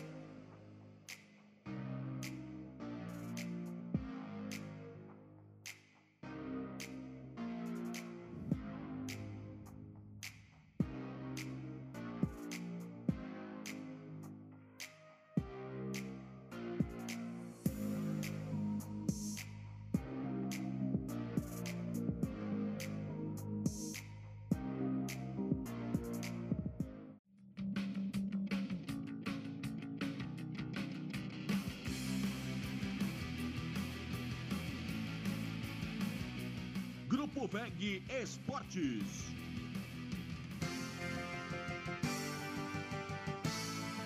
Dez horas 14 minutos, acredita que, que você quiser, viu? Porque no intervalo o debate também continua por aqui. É?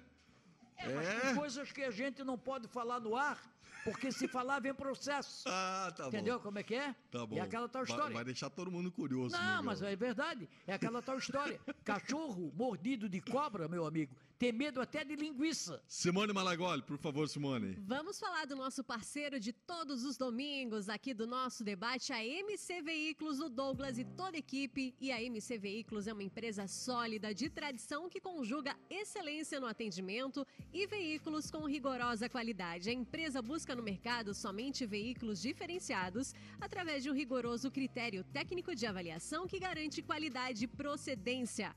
A loja oferece automóveis de diversas marcas, seminovos e zero quilômetro nacionais e importados. Todos criteriosamente testados e avaliados. Visite o site mcveículos.com.br e confira os veículos em destaque. E a MC Veículos também está no Instagram, sempre com muitas novidades. Segue lá, arroba MC Veículos. MC Veículos, o seu carro novo está aqui.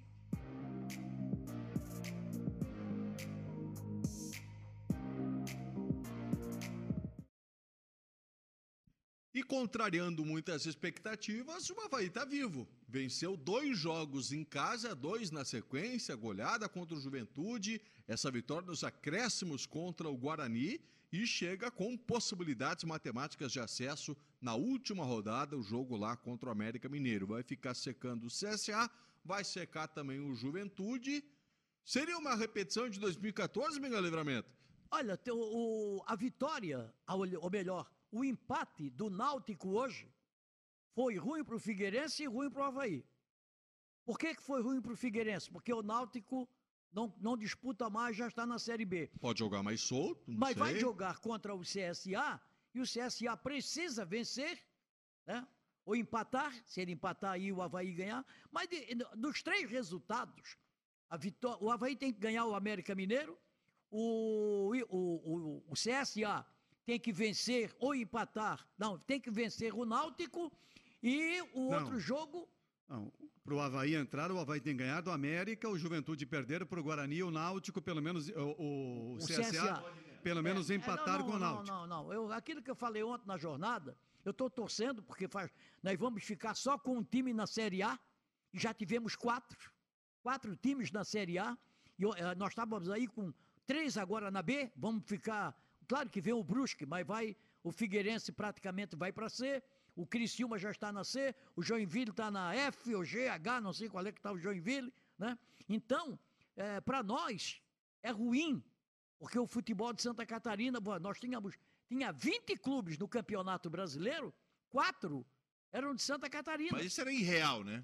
Isso era fantasia. Foi Tá, um mas- ano. mas um, teve, mas um teve. aborto da natureza. Mas teve. Um aborto. Mas teve. Não. Mas teve, Sérgio. Um ano o só. Figueirense, não. O Figueirense teve oito anos na não, não, Série nós A. estamos falando de quatro na Tá, Série A. Eu não- sei quantos anos o Figueirense Tá, mas não ficaram, ficou. não ficaram porque não tem competência. Não, não tem como Não, não tem também. competência, não tem competência. Não tem condição. Não, aqui não tem É, condição. Belo Horizonte tem condição de ter quatro na Série A? Não. Rio Grande do Sul tem condição de ter quatro Não, na Série mesmo A? porque- Não. Mesmo porque. É, me- vamos lá, vamos, vamos botar. Me- Goiânia tem quatro? Também não. Só Rio de Janeiro e São Paulo. E Rio de Janeiro já vai entrar na realidade É, deles. é, então- Porque eles vêm se enganando há um monte de tempo, principalmente. Agora o Flamengo está por alta, o Fluminense deu uma, uma, uma, uma refresca ali, mas deve eh, o fundo das calças. O Botafogo nem sabe quanto deve. O Vasco está namorando a Série B faz quatro anos. Esse ano acho que vai, o Botafogo já foi. E você vai Não, ver quanto tempo aí- vai acho Acho que o levar. Vasco Mas- não vai mais, hein? Não sei. É, Depois dessa vitória diante É, do Atlético Mas aí. tudo bem. Aí ele- o Vasco vai escapar de novo. Só pro Luxemburgo ele deve 10 milhões. Tá, o que E aí acontece- vai. Mas aí, Bom mas pro aí, Luxemburgo. É claro. Aí, é. Aí Não se é? você for falar em clubes que devem, no caso, são poucos os que não devem. Não, não, nós estamos falando em quantos clubes Tá, na Série é, A? mas- Quatro Santa Catarina na Série A e irreal. Não, mas, mas teve, Sérgio. É mas real. teve quatro. Claro Mas que teve teve. Quem Se é que tá duvidando que se eles teve? tiverem a competência de ir para a Série A, de, de, de, de chegar... Mas não é a realidade, o, né? O Dois é deles, realidade, dois deles estão, um tá na Série C, o outro tá na Série D e o outro tá indo pra C. o, o, o Joinville, o Joinville foi campeão da Série B e foi para a Série A.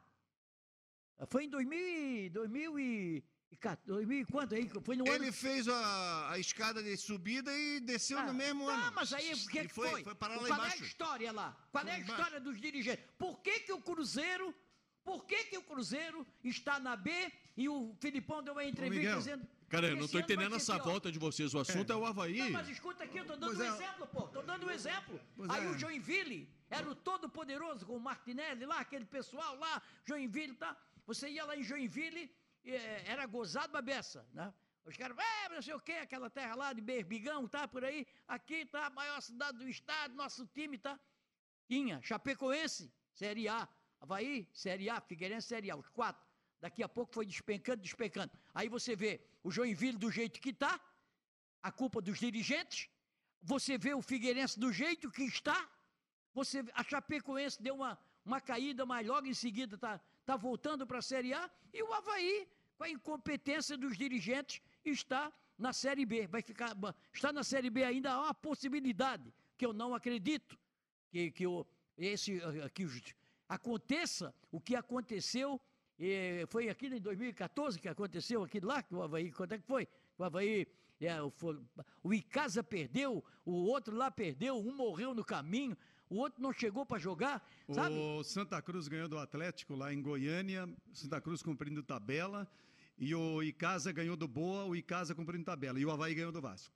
O Havaí ganhou de 1 a 0 aqui, né? Isso, mas a questão é o Havaí. É, de A fato, é o acredita é no acesso, Paulo? O, o, o Havaí, você pode criticar aí porque é, contratou muitos jogadores para algumas posições, exagerou na dose de jogadores com uma determinada idade, mas você não pode criticar o Havaí por ter tentado o acesso, por ter buscado o acesso, por ter investido para tentar subir. Fez esse investimento, fez essa busca, tentou corrigir muitos erros que tinha cometido lá no início, cometeu outros nessa tentativa de corrigir, mas o Havaí o tempo todo teve um grupo de jogadores muito bons para a Série B do Campeonato Brasileiro. Por uma série de motivos, dentro de campo o desempenho não foi o mais adequado, porque jogador com histórico de lesão, jogador com problema de indisciplina, e muito também pelos conceitos dos treinadores que o Havaí escolheu. Primeiro o Geninho, com aquele time em torno do, do Ralf ali, vários momentos com três zagueiros. Aí vem o Claudinei, eh, melhorou e de repente teve uma recaída em quatro, cinco jogos aí que quase enterrou o time de novo. Aí o Claudinei, forçado pelas circunstâncias, por alguns jogadores fora e por necessidade, já que estava praticamente fora, soltou o time. Soltou o time, o Havaí ganhou. Ganhou, meteu cinco no Juventude e ganhou do Guarani, embora com sofrimento, e está aí na última rodada com chances ainda de conseguir o acesso. O jogo com o Guarani mostrou que além que além dos jogadores que o Havaí contratou, jogadores experientes, o Havaí tem no grupo bons jogadores da base. E ganhou o jogo do Guarani com Jô, com o Getúlio, que já é uma realidade há bastante tempo, com o Jonathan, é, foram decisivos para fazer o gol da vitória diante do Guarani. Então, tentou, buscou, está aí. Ainda tem chance. É complicado, é, é difícil conseguir, mas tem chance. Só vou fazer um comentário. Eu fiz um comentário sobre o Figueirense. A diretoria do Figueirense não fez nada para manter o time na Série B. Não posso fazer esse comentário da diretoria do Havaí. Posso achar, posso até concordar que fez errado, mas que fez, fez. A omissão não Gastou, houve. contratou um monte, dispensou um monte, contratou. Antes de, de- de entrar o segundo semestre, já tinha 12 que tinham ido embora, contrataram 500 caras. Enfim, fizeram um monte de besteira. Mas investiu. Investiu, foi lá e fez. Fez errado, mas fez. Tentou. Tentou, insistiu, tentou, insistiu. Eu vou dizer, o que o presidente Batistotti ainda peca é trabalhar com o coração. Meu amigo aí não vai, meu amigo vem. É, se- a partir do momento que ele conseguir se desvencilhar disso, ele sabe fazer administrativamente. Agora, coloca o cara certo, no lugar certo. Se o Havaí, com um terço das contratações corretas, nossa, o Havaí estava de braçada na Série A do Campeonato Brasileiro. E olha, eu vou te dizer uma coisa. Deixa eu só botar uma pimenta Ah, aqui. o Juventude perder pro Guarani e o CSA não ganhar do Náutico e o Havaí ganhar do... Olha, não é tão difícil assim essa combinação. Deixa eu só botar uma pimenta aqui, que também é meu, meu papel. É, o Paulo Branco não está se contradizendo na medida em que ele elogia, diz que o Havaí chega porque montou um grupo muito forte, mas consegue vencer com a base decidindo, porque o Havaí empilhou contratações Mas de esse atacantes. grupo forte o do Havaí, Havaí tem a trouxe, base por incluída. exemplo, um Rodrigão sem a mínima condição de jogar. O Havaí trouxe um Ronaldo que, meu Deus do céu, o Ronaldo, se não tem um jogador, ao menos que joga metade do que ele na base do Havaí, não tem por que ter base. É uma vergonha. Essa pergunta nós fizemos há um tempo O- atrás. o O, Havaí Polterman, tem mas aí chega aspirante, com- Não, não, mas o. Havaí chegou em semifinal de Copa São Getúlio, Paulo. O Havaí- Ronaldo O Havaí e Jô chegou na Copa do o Brasil, jogo. acho que é sub-17, tá cheio de competição. O Havaí chegou bem em todas elas. E a garotada não aparece no time Mas- principal. Os caras ficam contratando veterano, veterano, acumulando aí jogador de empresário, só, pô. Olha só, pô, eu fui citado aqui, eu vou argumentar então o que, eu já, Direito tinha, de o, que eu, o que eu já tinha dito antes e tu não entendeu. Direito de o resposta. grupo do Havaí. Tu tá só dizendo que eu não do entendendo Havaí- nada, né? O grupo do É. Havaí era forte e é forte para uma Série B do Campeonato Brasileiro, não só pelas contratações, mas porque tem a base, o trabalho de base. O Havaí tem vários jogadores bons lá na base. O Jonathan foi um grande destaque quando surgiu. O problema dele é a condição física. A gente sabe do potencial que ele mostrou. O Jô, todo mundo sabia que estava jogando no Sub-23 um futebol bom, de qualidade, um jogador alto, canhoto, eh, que tem personalidade, deu para perceber em poucos minutos em campo. Ah, Dá para aproveitar. O Rômulo, Getúlio já são realidade, são da base do Havaí. Quando eu falo em grupo forte, não é só pelas contratações, é porque tem lá também a, a garotada que pode jogar a qualquer momento. Os veteranos aí, no, os mais experientes, não deram certo por algum motivo, a garotada está lá com condições Mas de é um resolver. erro, Paulo. Agora o Jorginho Mas é busca um que erro. garoto para resolver lá no Mas Figueirense. acontece o seguinte, Mas se aí, você gasta um aí. caminhão de dinheiro em atacante, mas quem acaba jogando são os meninos da base, Para é porque para aí, para. Não, eu não concordo com o Paulo quando ele diz que o Havaí tinha um grupo bom para a Série B. Não, não tinha um grupo bom. O Havaí tinha alguns jogadores do grupo que poderiam jogar a Série B. Nem todos, por exemplo. O Havaí contratou uma zagueirada, contratou. Imagina, o Miguel, eh, eh, chega na última rodada com chance Tá, de acesso e não escuta, tem grupo mas bom. poderia- aí eu considerando concordo, que, que, mas não, aí- que não considerando que não eu- foi a parte tática, estratégia de jogo, o Tá, ponto forte, eu o ponto concordo- forte foram as Eu individualidades. concordo com o Sérgio, mas a, torcida- a- a defesa do Havaí tomou 47 gols. Qual foi o, qual, qual foi o, o mal? Não os zagueiros. O Havaí tem bons zagueiros, mas os laterais. O Havaí ficou sem lateral. Hava- Trouxe o Edilson já no final. Trouxe o, o João Lucas, que também não é, é jogador para o Havaí, na minha opinião, não é jogador para a Série B. Trouxe no final. Mas o, Havaí trouxe- ter- ah, o Havaí Mas termina. trouxe, mas o- trouxe errado, Paulo. O Havaí termina o Ora, campeonato com. Você vai, você vai fazer, errado? peraí, você vai fazer uma viagem com um carro com quatro pneus careca, você vai saber que vai estourar um no caminho. Ora, pô, isso aí é desde é, isso aí você aprende do berço. O Havaí começou a contratar. O cara passava lá com a chuteira na frente. É, ô Miguel, tu passasse aqui conectando, eh, criticando o lateral direito Arnaldo, pá. o, o- o Arnaldo ah, não era tão ruim assim, tanto é que Não, está tá jogando onde? lá Tá a jogando- Série A no Reserva, Atlético. O Atlético reserva. que está se mantendo na Série É A. reserva, reserva. É chamar reserva, o- é diferente. Chamar, é o Chico, chamar o Chico sobre a última rodada envolvendo o Havaí, Chico. É, tem essa questão aí que envolve o Juventude, tem a questão que envolve o CSA. O Juventude tem que perder o seu jogo, o CSA ao máximo empatar. Eu disse na transmissão ontem no nosso pós-jogo do Havaí. é, eu acho mais difícil de tudo na sexta-feira não é questão do Juventude, porque caiu muito de produção, e não é propriamente do CSA, que não seria nenhum absurdo empatar o jogo. Mas vencer o América não é nada simples, não é, Chico? Olha, gente, é, é, é, não tem como né, o torcedor havaiano, é, e eu, eu particularmente também, né, não lembrar de 2014. né? o Paulo citou ali a questão do Icasa, a questão do Santa Cruz, né, é, é, não tem como. Só que eu, eu, o- o- e acho para o torcedor é, havaiano exercitar o otimismo, né, eu acho que é possível. Eu até perguntei no Twitter, eu dei uma de Zé da enquete, perguntei no Twitter se era mais difícil o Figueirense ficar na Série B né, ou o Havaí subir para a Série A. Vou responder aqui agora. eh, Eu acho mais menos difícil o Havaí subir para a Série A. Acho que o Figueirense está condenado. Infelizmente, o Figueirense está condenado, porque é uma combinação muito grande de resultados. E a realidade, os contextos Chico. são diferentes, né?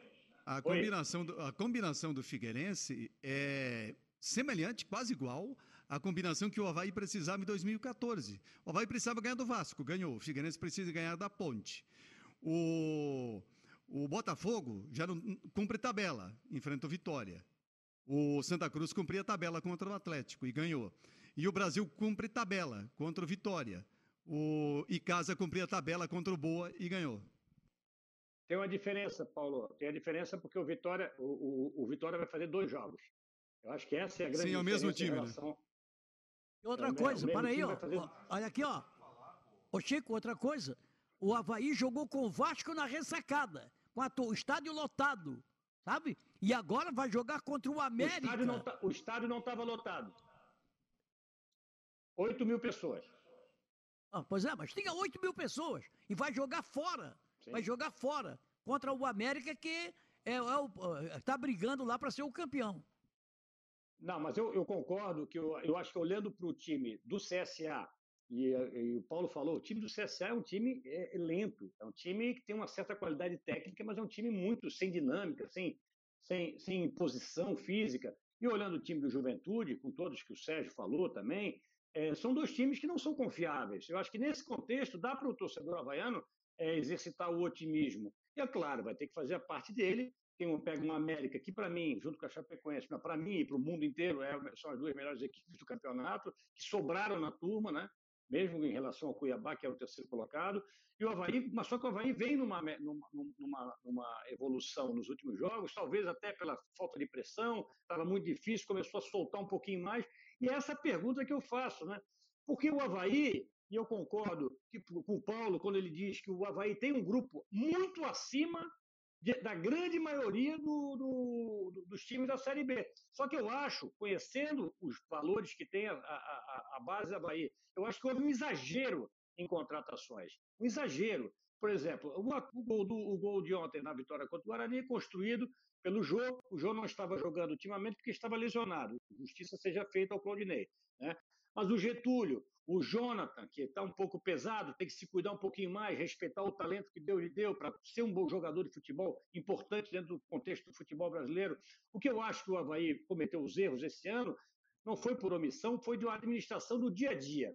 O dia a dia foi terrível com o Havaí. Eu acho também, aí eu já falei algumas vezes, a sintonia entre a diretoria e o departamento de futebol. A questão, o time de tirar um técnico, de contratar um outro técnico. Eu acho que isso tudo prejudicou o Havaí. Em condições normais de temperatura e pressão, esse elenco do Havaí, com todos os seus erros, com todos talvez os seus exageros, já deveria ter subido. Já deveria ter subido. E não subiu. Eu acho que, principalmente essa coisa de misturar essa boa base que o Havaí tem, boa, boa, eh, desenvolvendo talentos nos últimos anos, com contratações pontuais que possam dar um time, uma, uma mi- uma mistura de experiência, de juventude, de técnica com, com, com, com, com intensidade. Isso que o Havaí não conseguiu. Agora, eu acho que dá para exercitar o, o otimismo, sim.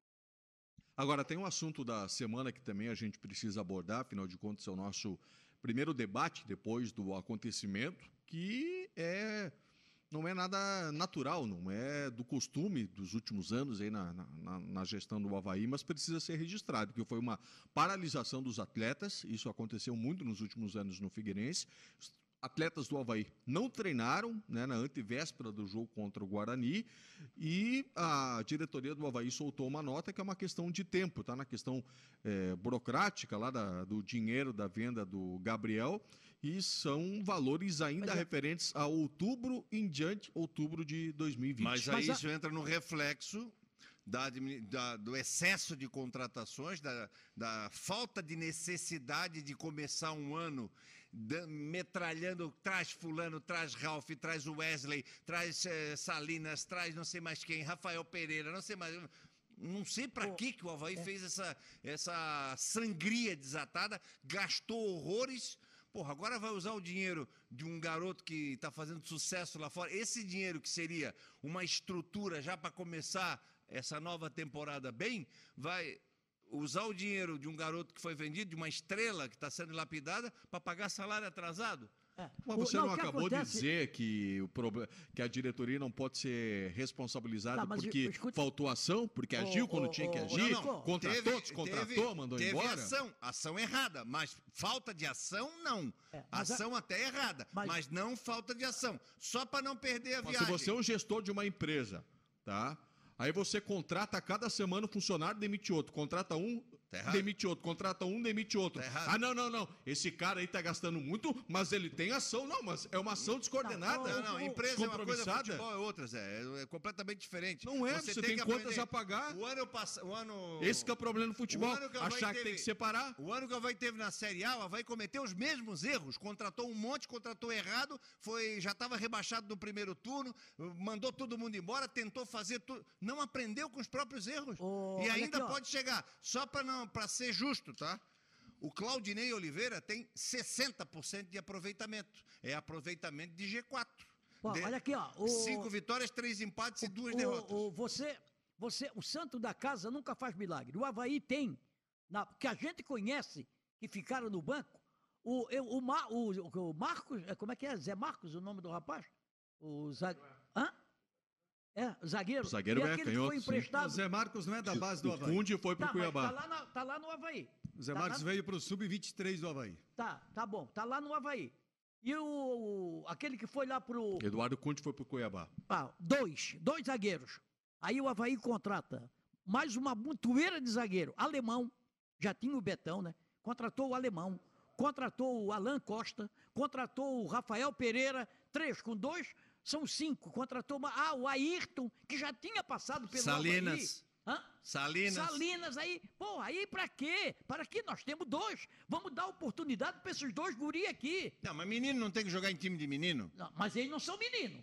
Menino que faz menino não é mais menino. Legal, é que o Geninho. Já tinha o Geninho- passado. o Geninho queria jogar com três zagueiros, mais três volantes parecidos com os Claro. zagueiros. Tem que contratar essa turma toda, por isso que houve esse erro. Exatamente, por isso é que ficou. Por que, que ele. é, eu- não sei como é que usaram ainda o Jean Martin, não sei como é que usaram ainda aquele rapaz, porque também era novo. hã? E, mas a- a- aí vem. Aí contrataram uma montoeira. Contra, por quê? Pra que contratar Bruno Silva e Ralf, os dois? Pra quê os dois? Pra quê? Contrata um. Contrata um não. Passava um cara com uma chuteira ali na frente da ressacada, jogasse aonde? Ah, joguei no Flamengo. Traz. Ah, então, ah, contrataram o Adrian. O Adrian, onde é que está o Adrian? O Já Adrian. foi- Já, foi. Mas o Não, assunto... já foi, pois é, mas é dinheiro que sai. Ô, Aí agora, é por isso que eu digo, se eu sou presidente de um clube, eu quero ver a escalação antes. E, e eu quero, e se eu sou do conselho fiscal, eu quero saber onde é que está o dinheiro. Que, O que- por, que, que, poderoso- por que que contrataram o Adrian? O Todo mundo poderoso- sabia, peraí, só deixa eu Poderoso concluir. chefão, o poderoso chefão, mudasse o assunto, o Não, não, assunto não, por era que, esse. por que que contrataram? Não, estou O falando assunto aqui. é questão financeira. Exatamente. Por que, que contrataram o Adrian se todo mundo sabia que é um, é um cara. E ele nem foi ainda, né? Porque Hã? o Adrian tá em Florianópolis, só Tá. não faz parte dos planos Tá, do claro. Havaí. Mas ainda está Contrataram o Rildo. Pô, todo mundo sabe que o Rildo e o Adrian são jogadores com históricos de contusões. Não jogaram em time nenhum. Pô, para aí, ó, há uma falta de, de, de, de. O Rildo até ajudou. O Rildo teve, É, teve ajudou, alguns jogos ajudou, que ele que ele- ajudou que aju- lá que no departamento médico. Não, não. O ele- departamento médico ele ajudou ele, bastante. ele fez alguns jogos é muito, como muito o ano bons. passado O contrataram. Adri to- não, o Adri não jogou. Aju- Mas a a- questão era... Ajudaram a testar a qualidade do departamento É, médico. o ano passado Ô, contrataram o Miguel, Douglas. O Kelvin. Não, É, mas a, é. que- a questão original era o, o protesto dos jogadores por salários atrasados. Primeiro, quando entra nesse assunto de salário atrasado, eu não gosto muito de, de falar, eu acho uma chatice. Mas, enfim, é, é tão comum, infelizmente, no futebol brasileiro, né? Não dá para normalizar, não dá para aceitar. Trabalhou tem que receber, tem que receber em dia. Mas, infelizmente, é uma cultura do futebol brasileiro de atrasar, de postergar, de, de pagar depois, de pagar na justiça. Pagam, hein? De alguma maneira acabam pagando, mas infelizmente tem essa cultura. E aí, quando surge salário atrasado, já surge uma explicação geral, que é o seguinte: não, não subiu porque atrasou o salário, caiu porque não atrasou o salário. E aí a gente vai olhar, tem pouco time aí que fez sucesso que não tem salário atrasado no futebol brasileiro. Chapecoense é um exemplo, né? Chapecoense subiu aí antecipadamente, vai ser campeã e também com salário atrasado. Mas no caso específico do Havaí, o Batistotti fez uma gestão e faz uma gestão de recuperação, de equação das dívidas, de equilíbrio de orçamento, as dívidas diminuíram, o Havaí tem receita eh, adequada para seu orçamento, não está se endividando nesses últimos anos, as coisas estão equilibradas. Surgiu um problema aí que é pontual, é um, é um problema pontual, embora seja um atraso longo de, eh, de salário no, no Havaí, porque atrasou a receita prevista do, do Gabriel, da negociação do Gabriel que o Havaí contava. Menos mal que de, eh, de alguma maneira esse dinheiro vai entrar. Pode até demorar um pouco. Tem a questão Pode entrar do Guga internacional. também. Esse dinheiro vai acabar. É, esse- vai, tá- vai- pode vai- ser vendido para o Benfica. Vai acabar entrando, o Havaí pode até, se não tentou, daqui a pouco pode até tentar, como tem a garantia desse dinheiro, eh, de antecipar com Mas algum não pode parceiro ficar, né, Paulo, e- esperando. E, entregar a, a dívida, enfim. Eh, O- o- o- é, o que eu o- quero dizer é que esse problema é um problema pontual na gestão do Batistotti até agora. É, eu só tenho uma coisa que eu quero dizer aqui, ó. O empregado ele não quer saber de É, onde vem o dinheiro, ele não tem essa responsabilidade. E se esse dinheiro do Gabriel tá demorando tanto assim, já É. que é desde outubro o atraso salarial no Havaí, tem que se ter criatividade, tem que se ter contatos, tem que, enfim, para arcar com É. Havaí as tem um despesas. departamento jurídico. até quando esperando? O Havaí né? tem um é departamento jurídico que deve, é, deve Claro, entrar claro. Com ações e por aí afora. Agora, só tem uma coisa. Eu não acredito, e para mim não serve de desculpa, o, joga, o jogador está com salário atrasado e joga mal e não quer. Não, estamos jogando, estamos perdendo porque estamos com, salário atrasado. Isso aí para mim não é desculpa. Salário atrasado, que pode prejudicar, é quando é, o jogador joga lá que tem uma bicicleta. O cara tem uma bicicleta, vai para o estado de bicicleta. Aí furou o pneu da bicicleta, não tem dinheiro para pagar o conserto. Agora, tem um carro de, de- do ano. Né? Claro que também tem Mas despesa. isso vale para os jogadores mais experientes. Esses novos que estão vindo aí, que tem muitos hoje no grupo profissional, não tem toda essa gordura toda aí. Ah, não, mas Miguel. tem, tem Não sim. tem, não. mas tem- aí queria- tem. faz o seguinte, faz greve. Os jogadores de Figueirense não fizeram um WO? Fizeram greve, pô. Hã? Fizeram greve, Não, não, mas treinaram. fizeram no treino. Mas faz, não faz como o Figueirense fez lá no WO. Não, não, mas lá Vai é lá, extremo, não, né? Tá atrasado ou paga. WO não foi por salário, não. WO Mas foi o- outra sacanagem. O, o Valdir Soriano, eh, qual é? Garçom. Eu não sou cachorro, não. Eu acho que ele tá mais pra Reginaldo Rossi. Ah, não, é Reginaldo Garçom. Rossi, não. Reginaldo Rossi. É, ele já- Meu namor, Eu meu troquei. bem, uma fome. Eu troquei o nome, quis, eu ia falar Reginaldo Rossi, falei Valdir Já Soriano. avisou que vai cantar no final do programa. Simone, por favor, Simone. Vamos lá, o Nelson Sorriso ligado aqui com a gente. Também por aqui o Tiago Honorata. Vamos que vamos. Eu acredito no Leão ainda. O Humberto do Estreito também aqui com a gente. O Antônio Bernardes, esse Havaí faz coisa. Arruma a Série A. O Edvi Pérez, hoje estou contente com o Havaí. Mesmo que ele não suba, Ontem eu vi garra e vibração dos jogadores. O Jason Mariano, também o Havaí, com essa maluquice de fazer coisa, me faz acreditar eu ainda acredito. Também Hugo por aqui, boa noite. Sou havaiano, mas eu não acredito no acesso. E se isso acontecer, será a prova de um dos campeonatos mais medíocres que tivemos. Também o Ellison Medeiros, boa noite, galera. Pode apostar, ó, só depende do Havaí. Os outros resultados vão ajudar. Em 2014 falei a mesma coisa antes de chegar na ressacada contra o Vasco. Também o Wellington aqui com a gente, o Leão, vamos subir. A Neide Borges também, vamos subir, Leão. Aloysio Luiz também por aqui, vamos que vamos, Leão. O pessoal, o torcedor havaiano, tá confiante por aqui, viu? Rafael Cruz também dizendo, anota aí, o Havaí vai subir. E você continua participando no Facebook, YouTube, Grupo VEG Esportes e no nosso WhatsApp 988231111. Participa com a gente. Valeu, Simone, que vai recebendo os seus recados, as suas mensagens. Agora, é, teve uma declaração do Claudinei que chamou atenção na coletiva. Ele disse assim: não troca o elogio por resultado. Ele estava se referindo e estava incomodado aos questionamentos recebidos na coletiva a respeito do desempenho do Havaí. Aí ele foi puxar lá 2016, que segundo ele o Havaí sofreu ainda mais, às vezes jogava feio também. É sempre aquela discussão da relação desempenho-resultado. Ele tem razão, não troca o elogio por resultado, porque ele disse: Eu prefiro não ser elogiado, porque tem gente aí que não tem material humano, não tem tempo para trabalhar e quer jogar o que não consegue. Cara, eu acho que é o seguinte: o próprio Claudinei, a partir do momento que ele mudar a ideia de futebol dele, ele vai entrar na primeira linha dos treinadores, porque ele tem, ele tem base, ele tem estudo, ele tem uma boa oratória, muito boa, inclusive, na coletiva, ele consegue sair das perguntas mais difíceis. E eu estou olhando aqui, foram 10 jogos, certo? Que ele administrou o Havaí, que ele comandou o Havaí, 10 jogos.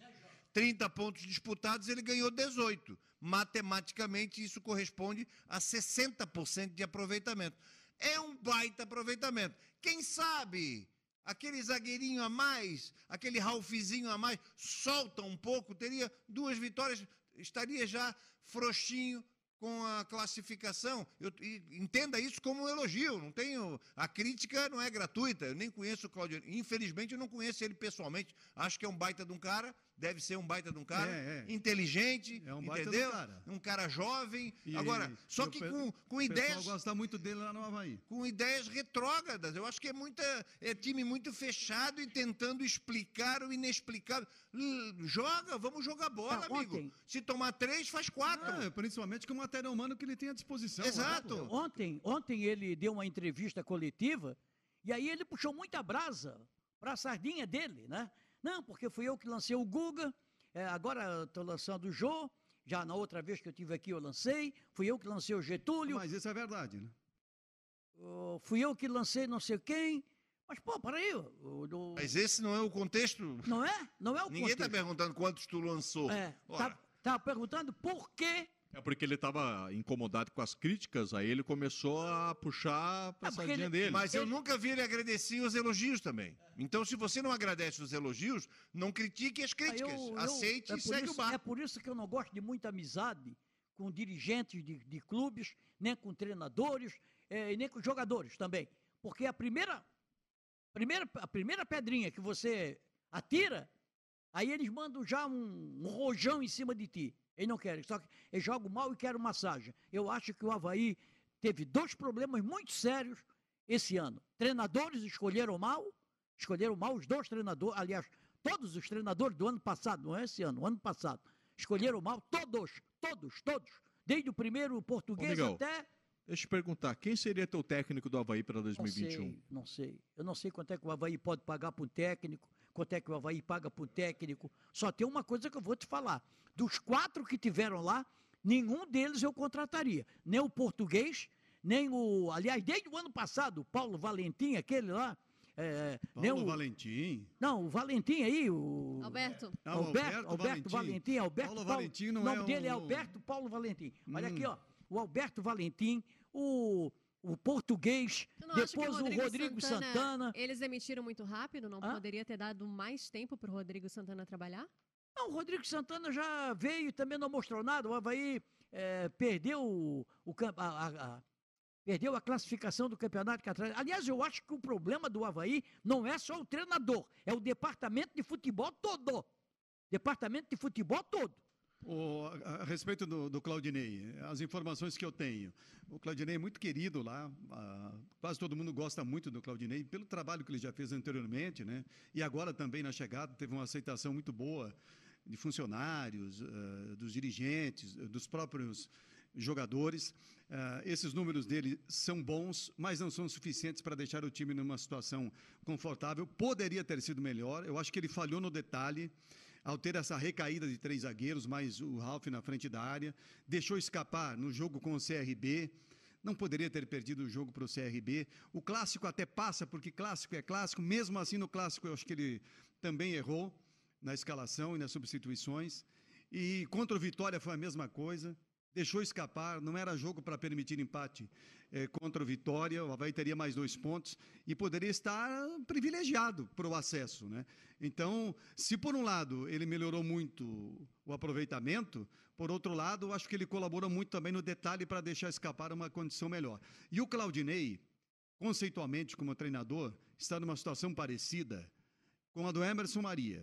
É, embora o Claudinei eh, já tenha é, feito alguns times um pouco mais soltos, comparando com o Emerson Maria, mas os dois precisam, para mudar de patamar, aprender a fazer times, não que joguem aberto, que escancarem, não, mas que tenham outras variações ofensivas, que joguem de uma maneira diferente em alguns jogos, em alguns momentos das partidas, e não o tempo todo, né? Aquele o time chamado repertório. Atrás, né? É, mudar, mudar um pouco, variar um pouco o, reper, o repertório, né? É, mas o Claudinei, no começo do, do campeonato da Série B, o Botafogo de Ribeirão Preto tinha uma postura totalmente diferente, né? Do que o Havaí, Sim, por veio exemplo. aqui na ressacada e deu um banho de bola no É, Havaí. jogava pra frente, né? Um futebol mais envolvente. Vamos saber a opinião do Chico Lins sobre o trabalho do Claudinei Oliveira, essa frase que deu o Claudinei ontem, não troca o elogio por resultado. E já aproveita, Chico, se você ficaria com ele para abrir a temporada 2021. Olha, o Claudinei, é, acontece com ele, eu acho que a, a, comparação que o Paulo fez foi muito feliz. Acontece com ele o que acontece com o Emerson e é o que acontece com a grande maioria dos técnicos brasileiros. É, não tem uma variante, não tem um, reper, um, repertório, como a palavra que vocês usaram, não tem uma alternativa. Eu acho que ele, o Claudinei sabe armar seus times defensivamente, ele tem, lógico, alguns jogadores que funcionam muito bem com, com o Claudinei, por exemplo, o Renato.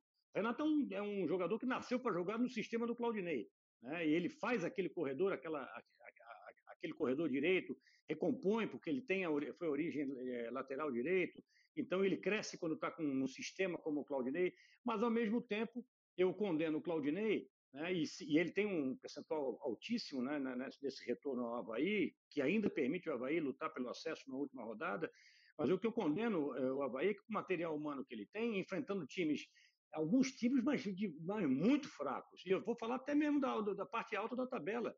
Né? Eu acho enfrentar o CSA, como, como enfrentou recentemente, enfrentar é, o Juventude, e não, e, não, e não pressionar, e não jogar é, pressionando o adversário em determinados momentos do jogo. Beleza, pode fazer a sua linha de quatro, pode jogar defensivamente, arrumadinho, sair no contra-ataque em determinados momentos, mas também em determinados momentos, e um jogo de 90 minutos é muito longo, é pressionar, fazer o, erro, o, erro, o adversário errar. O adversário, o nível técnico do adversário é pior do que o Havaí. O Havaí teria que propor, teria que impor a sua superioridade. Eu acho que isso falta muito ao Claudinei. Falta, também falta ao nosso amigo, nosso querido aqui de, de Florianópolis, Emerson Maria. Alternativas sobre a permanência ou não. Se ficar na Série A, eu, eu, eu, acho que ele é merecedor pela, pela campanha que fez de permanecer no comando técnico do clube.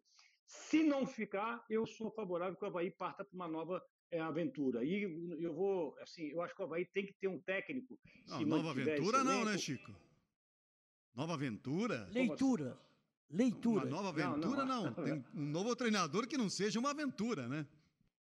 Não, uma nova aventura, Paulo Branco, é, é no sentido de um, de um técnico que, que, na Série B do Campeonato Brasileiro, proponha jogo. Nesse sentido, a nova aventura, Paulo Branco. No sentido que, que seja um técnico corajoso, que ele tenha é, é, é, é ambição de não só participar de uma Série Felipe B, Conceição. e sim ser... Felipe Conceição fez bons, bons trabalhos, cara, entende? Mas eu quero ver aqui um técnico, vou, vou dar um exemplo. O Jorginho. O Jorginho, não estou dizendo que o Jorginho é um técnico, também precisa melhorar muito na, na sua organização defensiva. mas ter um equilíbrio, entende? E que seja corajoso. Pô, eu, sinceramente, eu como gosto de futebol, a gente, todo mundo aqui gosta de futebol, e como a gente analisa futebol, é bom ver um time um técnico corajoso, é bom ver um técnico que arrisca um pouquinho, é bom ver nossos times mandando nos jogos, e não esperando uma bola, todo fechadinho, sair em contra-ataque. Eu acho que está muito é, é, é, chato esse tipo de jogo, entende?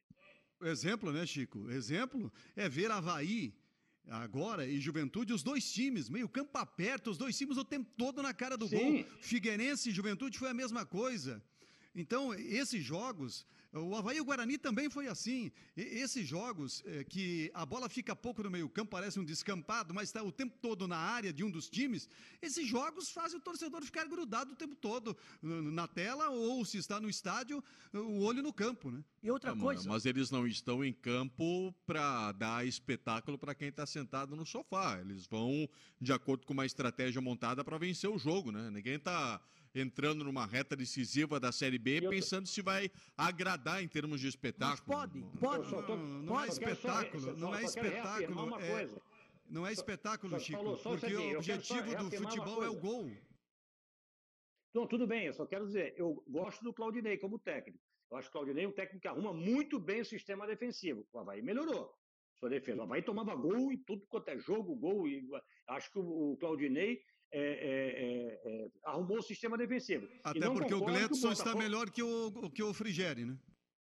E não concordo que dizer, dizer que o Bota- que o Botafogo de, de- de Ribeirão Preto jogava para frente. Não jogou. Ele, ele jogou aqui na ressacada, um pior primeiro tempo do Havaí no ano. Ele criou oito chances pelos erros do Havaí, pelos erros de posicionamento do Havaí. Um Havaí completamente bagunçado. O Claudinei no Botafogo de Ribeirão Preto, eu acho que ele pode fazer ser o Claudinei. Num time Sim, como sim. o Havaí, com o investimento que tem o Havaí, eu acho que ele tem que ser um pouquinho mais corajoso e ter essas variantes. Sérgio, Ah, você ia falar? Quando, quando você, quando você monta um time para jogar no contra-ataque, você tem que ter dois jogadores especiais. Um corredor, um jogador velocista, velocista, um corredor, um jogador velocista e um meia que faça lançamentos. O Havaí não tinha. Quem era o meia do Havaí? O Havaí jogava com três volantes. Quem era o corredor do Havaí? Quem era o, o, o, o cara que puxava o contra-ataque rápido? Quem é que o Havaí tinha? Depois é que veio Deixa o eu te perguntar, o líder do Campeonato Brasileiro joga com esse meia? Qual que é o meia do líder do Brasileirão?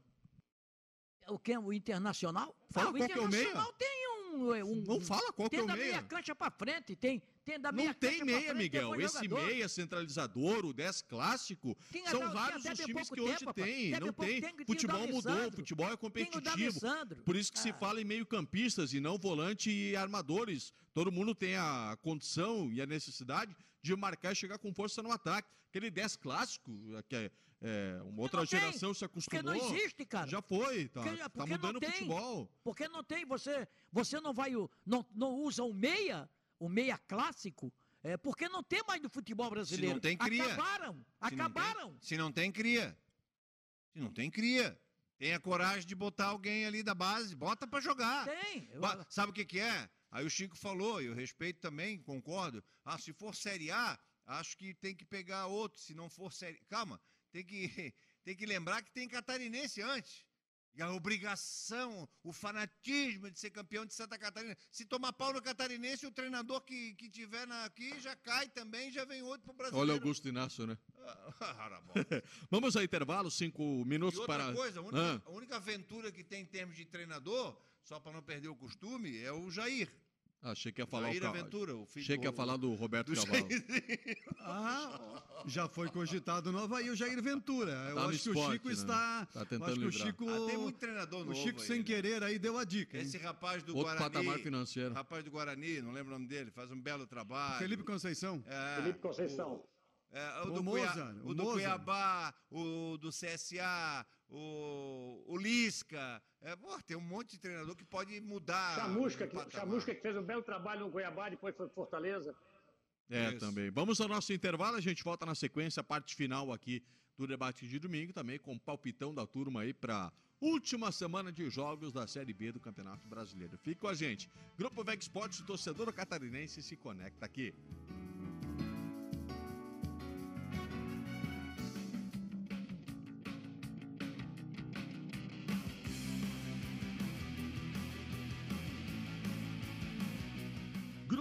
Esportes.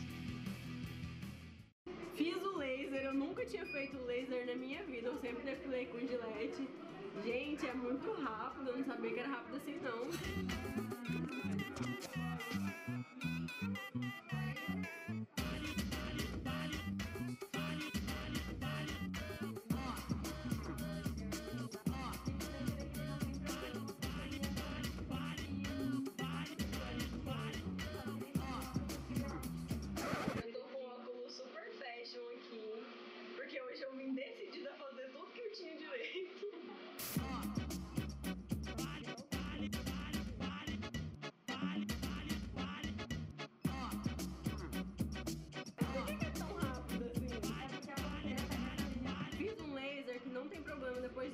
Sol, porque vocês sabem que eu vou pra praia, né? Porque ele é associado com a melanina, então tá de boa.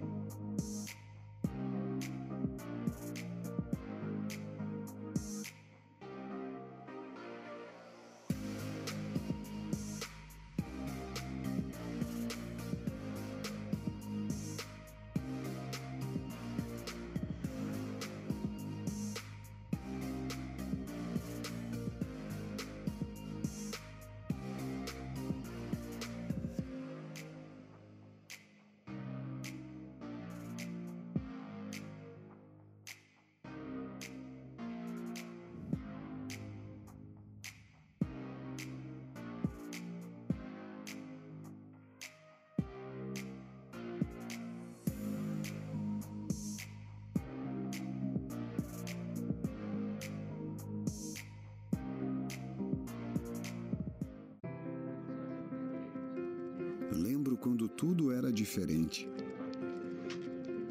Ponte tinha apenas uma, e por falar nela, vi fecharem e reabrirem. O mar sempre foi essa beleza que deixa todo mundo apaixonado. Aos poucos, as coisas foram mudando, a cidade foi crescendo, e em busca da felicidade, cada vez mais gente foi chegando. Eu fui evoluindo. Vi de perto famílias multiplicando seu amor, sonhos virando realidade, histórias que passam por gerações e que são mais do que lembranças, são inspirações para continuar conectando lugares e pessoas. Ibagi 50 anos. Sua felicidade tem lugar na nossa história.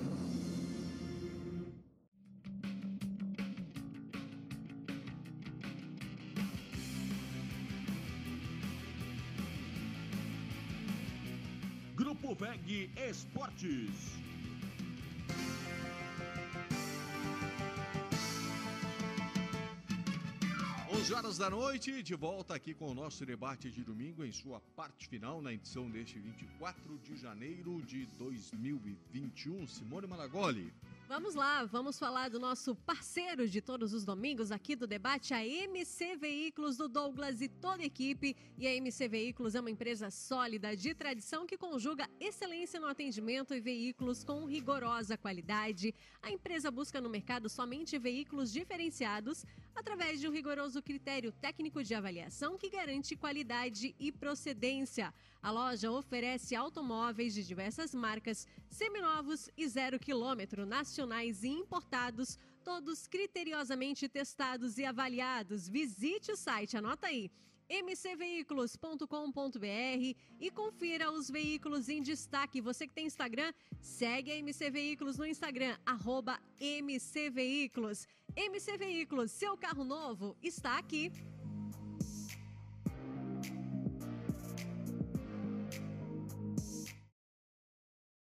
Vamos falar do palpitão? Vamos lá. Preparado, Miguel? Estou preparado. Eu quero E ver a pontuação? E a pontuação da semana? É, vai ter a pontuação da Calma. semana aí, não. Calma. Tá Calma. nervoso, não? É, tá nervoso o programa todo? Mas não é antes a pontuação e a classificação da semana e depois os Mas, palpites? claro, mas ninguém disse o contrário. Ah, bom, vamos organizar isso aí, hein? Porque o Reginaldo Rossi hoje tá difícil, hein? Ele tá tomando Tá que conta tá, do é. programa. Tô- no- difícil em que sentido? Isso porque tu não viu o telefone dele, viu? Como é que tá aí? Em que sentido? Não, eu, eu disse, tá difícil de falar, porque tu tá muito bem, tu tá com desempenho vibrante, é, firme e forte. Então, comentarista vibrador, como diria aquele presidente. Tá bombando, Miguel Livramento. Tá Ai, bombando. ai, Vamos ai. lá então, vamos Eu não, me repassar. eu não me aposento com bom salário. É, vamos lá com a pontuação da, da semana, com cada um dos nossos integrantes. É, o Chico tá, tá, tá coçando a cabeça lá, o Sérgio também, não sei porquê. Não, eu, Hã? eu nem gosto de celular mesmo. Não, não quer, né? Chico Lins, nessa semana, 10 pontinhos só, né, Chico? Fazer o quê, né? Mi- Foi o que se pôde arrumar. Miguel Livramento, foi bem, Miguel. 25 pontos na semana, Miguel. 25. Pois é, aí o.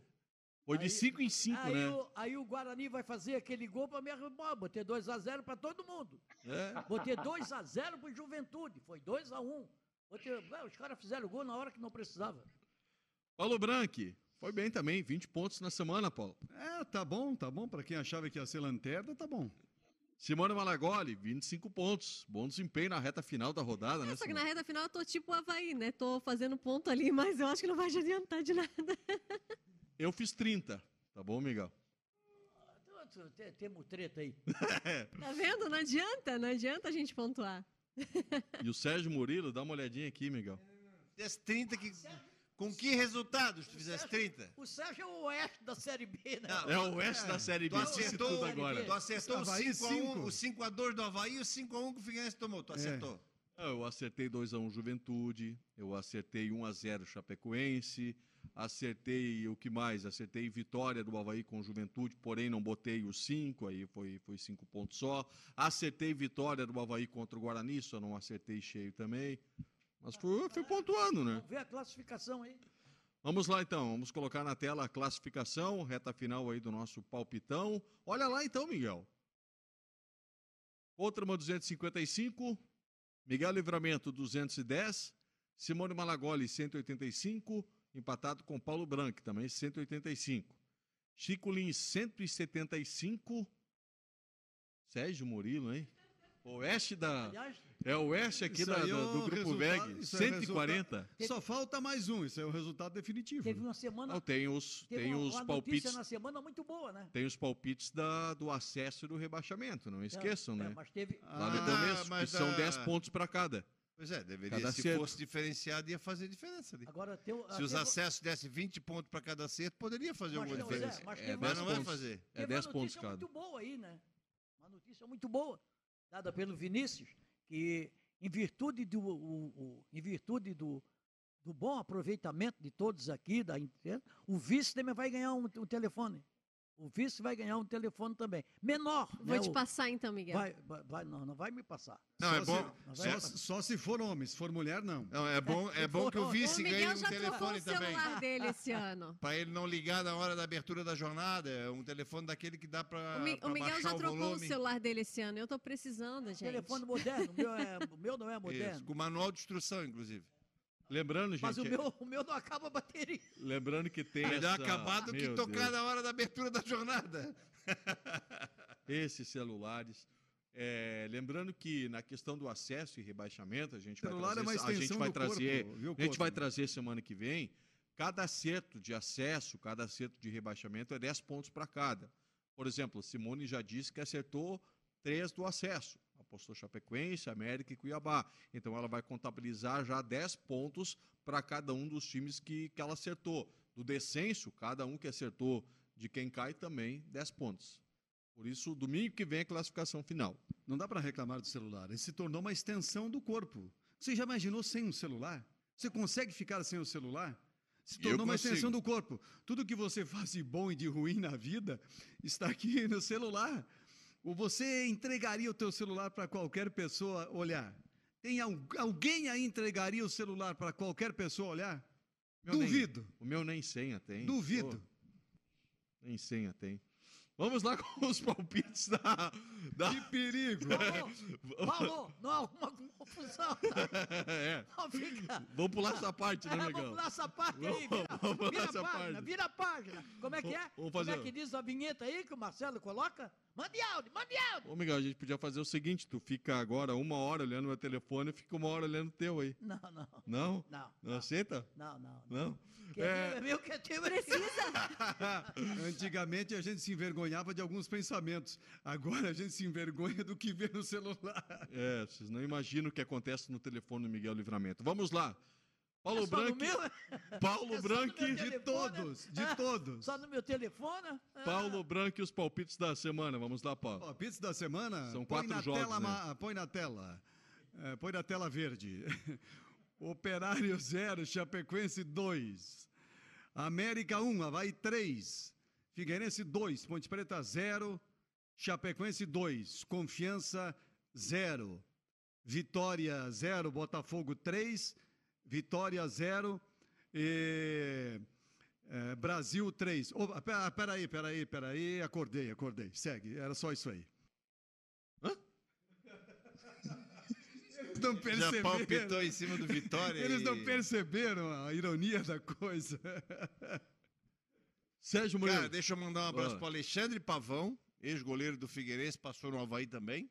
O Alexandre Pavão. Em Piracicaba assistindo a gente. E pro Diego, que tá lá em Angelina também, tá ligado na gente, tá sempre O ligado. Alexandre Pavão, goleiro ou zagueiro? Não, Alexandre Pavão, goleiro, pô. O goleiro. Sim, goleiro. E, e o zagueiro que Achei que correu. era Alexandre. Rosa. Achei que Ah, era o Alexandre presidente. Rosa. Ele era Aquele que Alexandre o Rosa. César Silva? Isso, correu É. com uma, uma bandeira, parecia uma lança, correu atrás do César E aproveitando o Silva. beijo, vou mandar um beijo pro seu Nilson também. Verdade, né? O seu. Nilson Havaiano, que fez um vídeo muito legal aí que circulou. Torcedor do Havaí, tava lá ouvindo a gente, a narração do Paulo Branco, feliz da vida. Então, seu Nilson, um abraço pra publicou, né? você, viu? O Havaí publicou lá na página. Um grande abraço, viu, seu Nilson? Teus palpites, Sérgio, para consolidar a lanterna. Vamos lá. Operário 0, Chapecoense 2. América 1, Havaí 0. Figueirense 2, Ponte Preta 2. Chapecoense 1, Confiança 0. Então tá rebaixado o Figueirense. Não, já tá de- há duas semanas, né?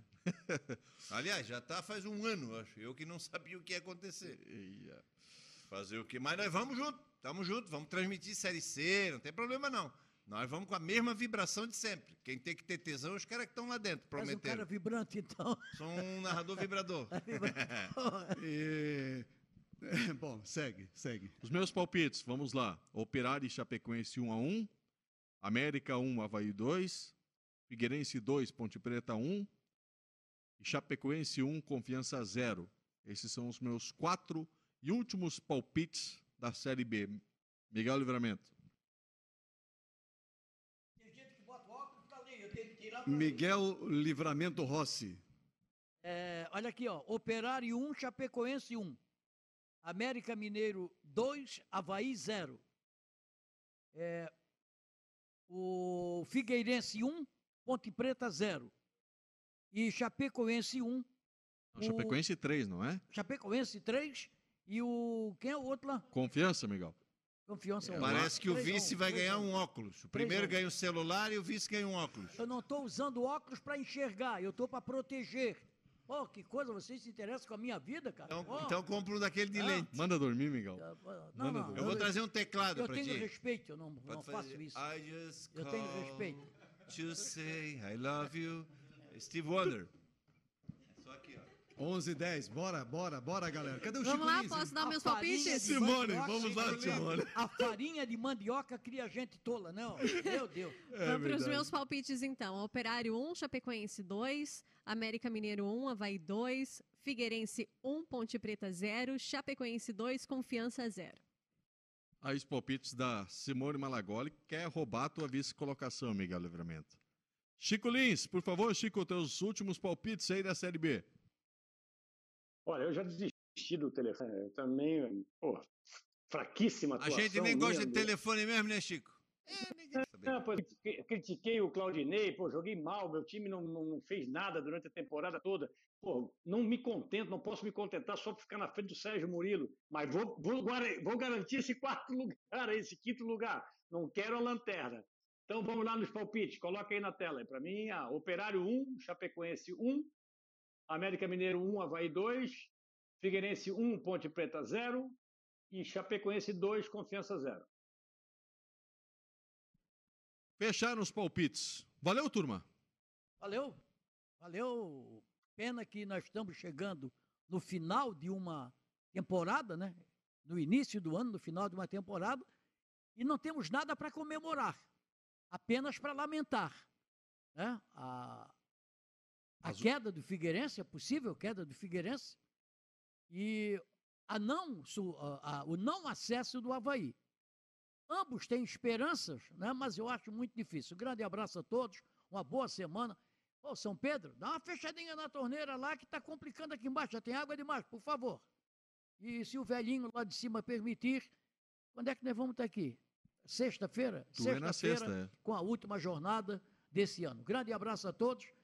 As mulheres Não, consideram última jornada desse ano não, né? Tá doido? Última jornada do ano Não, não. do- da temporada, né? Um grande abraço a todos e às mulheres que consideram-se beijadas.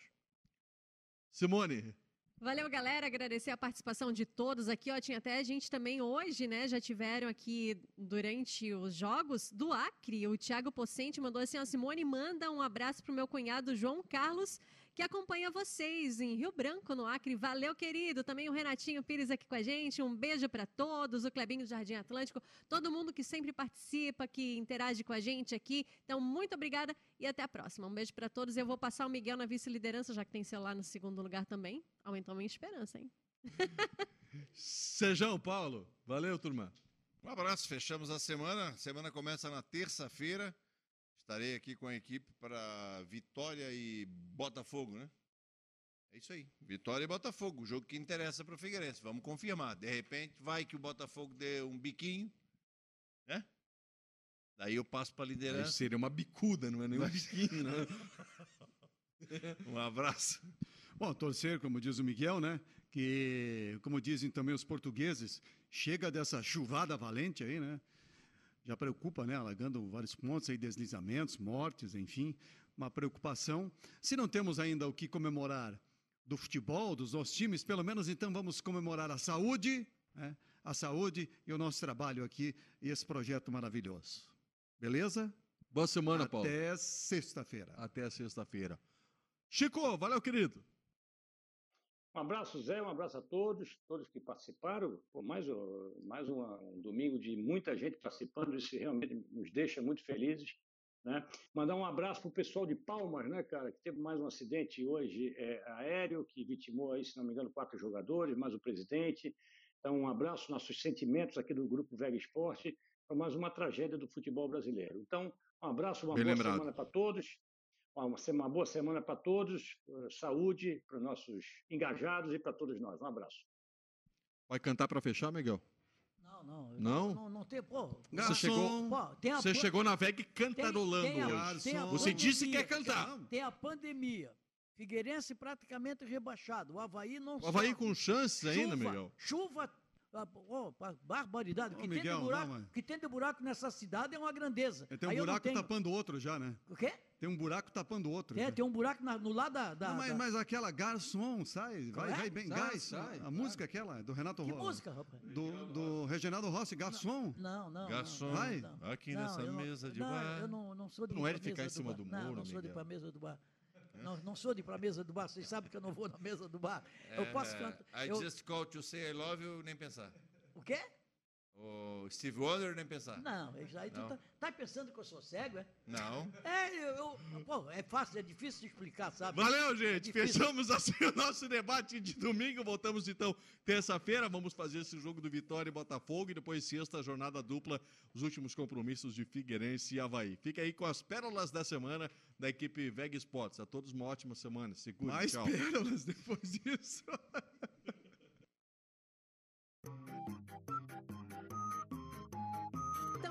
Turma tá lá dentro da Kombi, ó. O Jocel, o Jurandir, Jefferson, Soelg e o, e, o, e o Márcio. Estamos na Kombi da empresa, estamos aqui ouvindo o Jogo do Figueira pela rádio. Valeu, rapaziada. Tinha a Kombi do Jotas.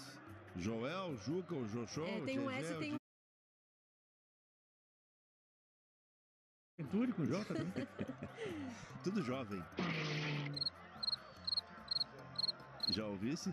Melhor seguir no jogo, viu? Vamos pro jogo. É, tu tá tendo um, um curso intensivo com o Brank. Joia. Não, lança quem sabe, cara. Rivelino, Zenon, Sérgio Murilo. Sérgio Murilo. Vem a bola pro campo de ataque. Bateu Juventude, passou por todo mundo, vai pra linha de lado e apenas o arremesso. que foi, Zé? Ia discordar de alguma coisa, não?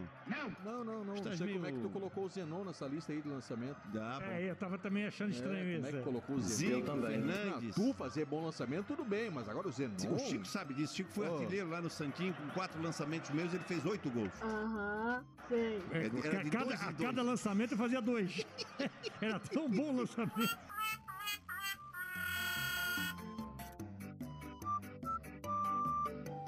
Grampola na esquerda para o Everton. Everton Santos fica à distância. Lá vem o camisa de número 11 do time do Joinville. e Traba... Juventude! Perdão, do Juventude.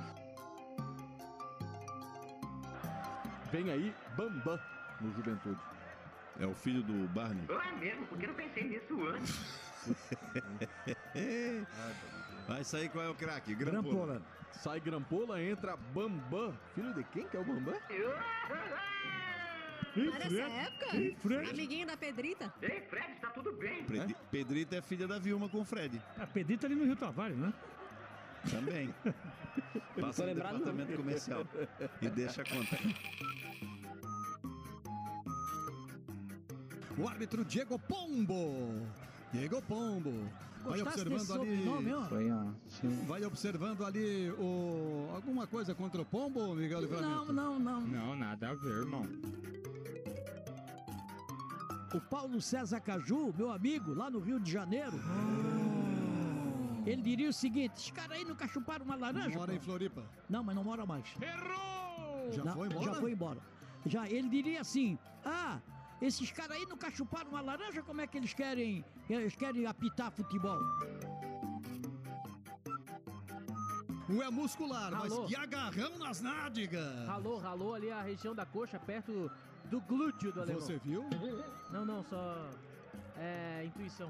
Vai usar poupança? Ô Simone Malagoli, você não o alemão está precisando de um bronzeadinho ali naquela região, hein, Simone? Não sei. Tu não, sou gosta de um capaz de bronzeado? Não sou capaz de opinar. Nádegas a declarar, nádegas a declarar. Ordem e progresso, a mulher é um sucesso.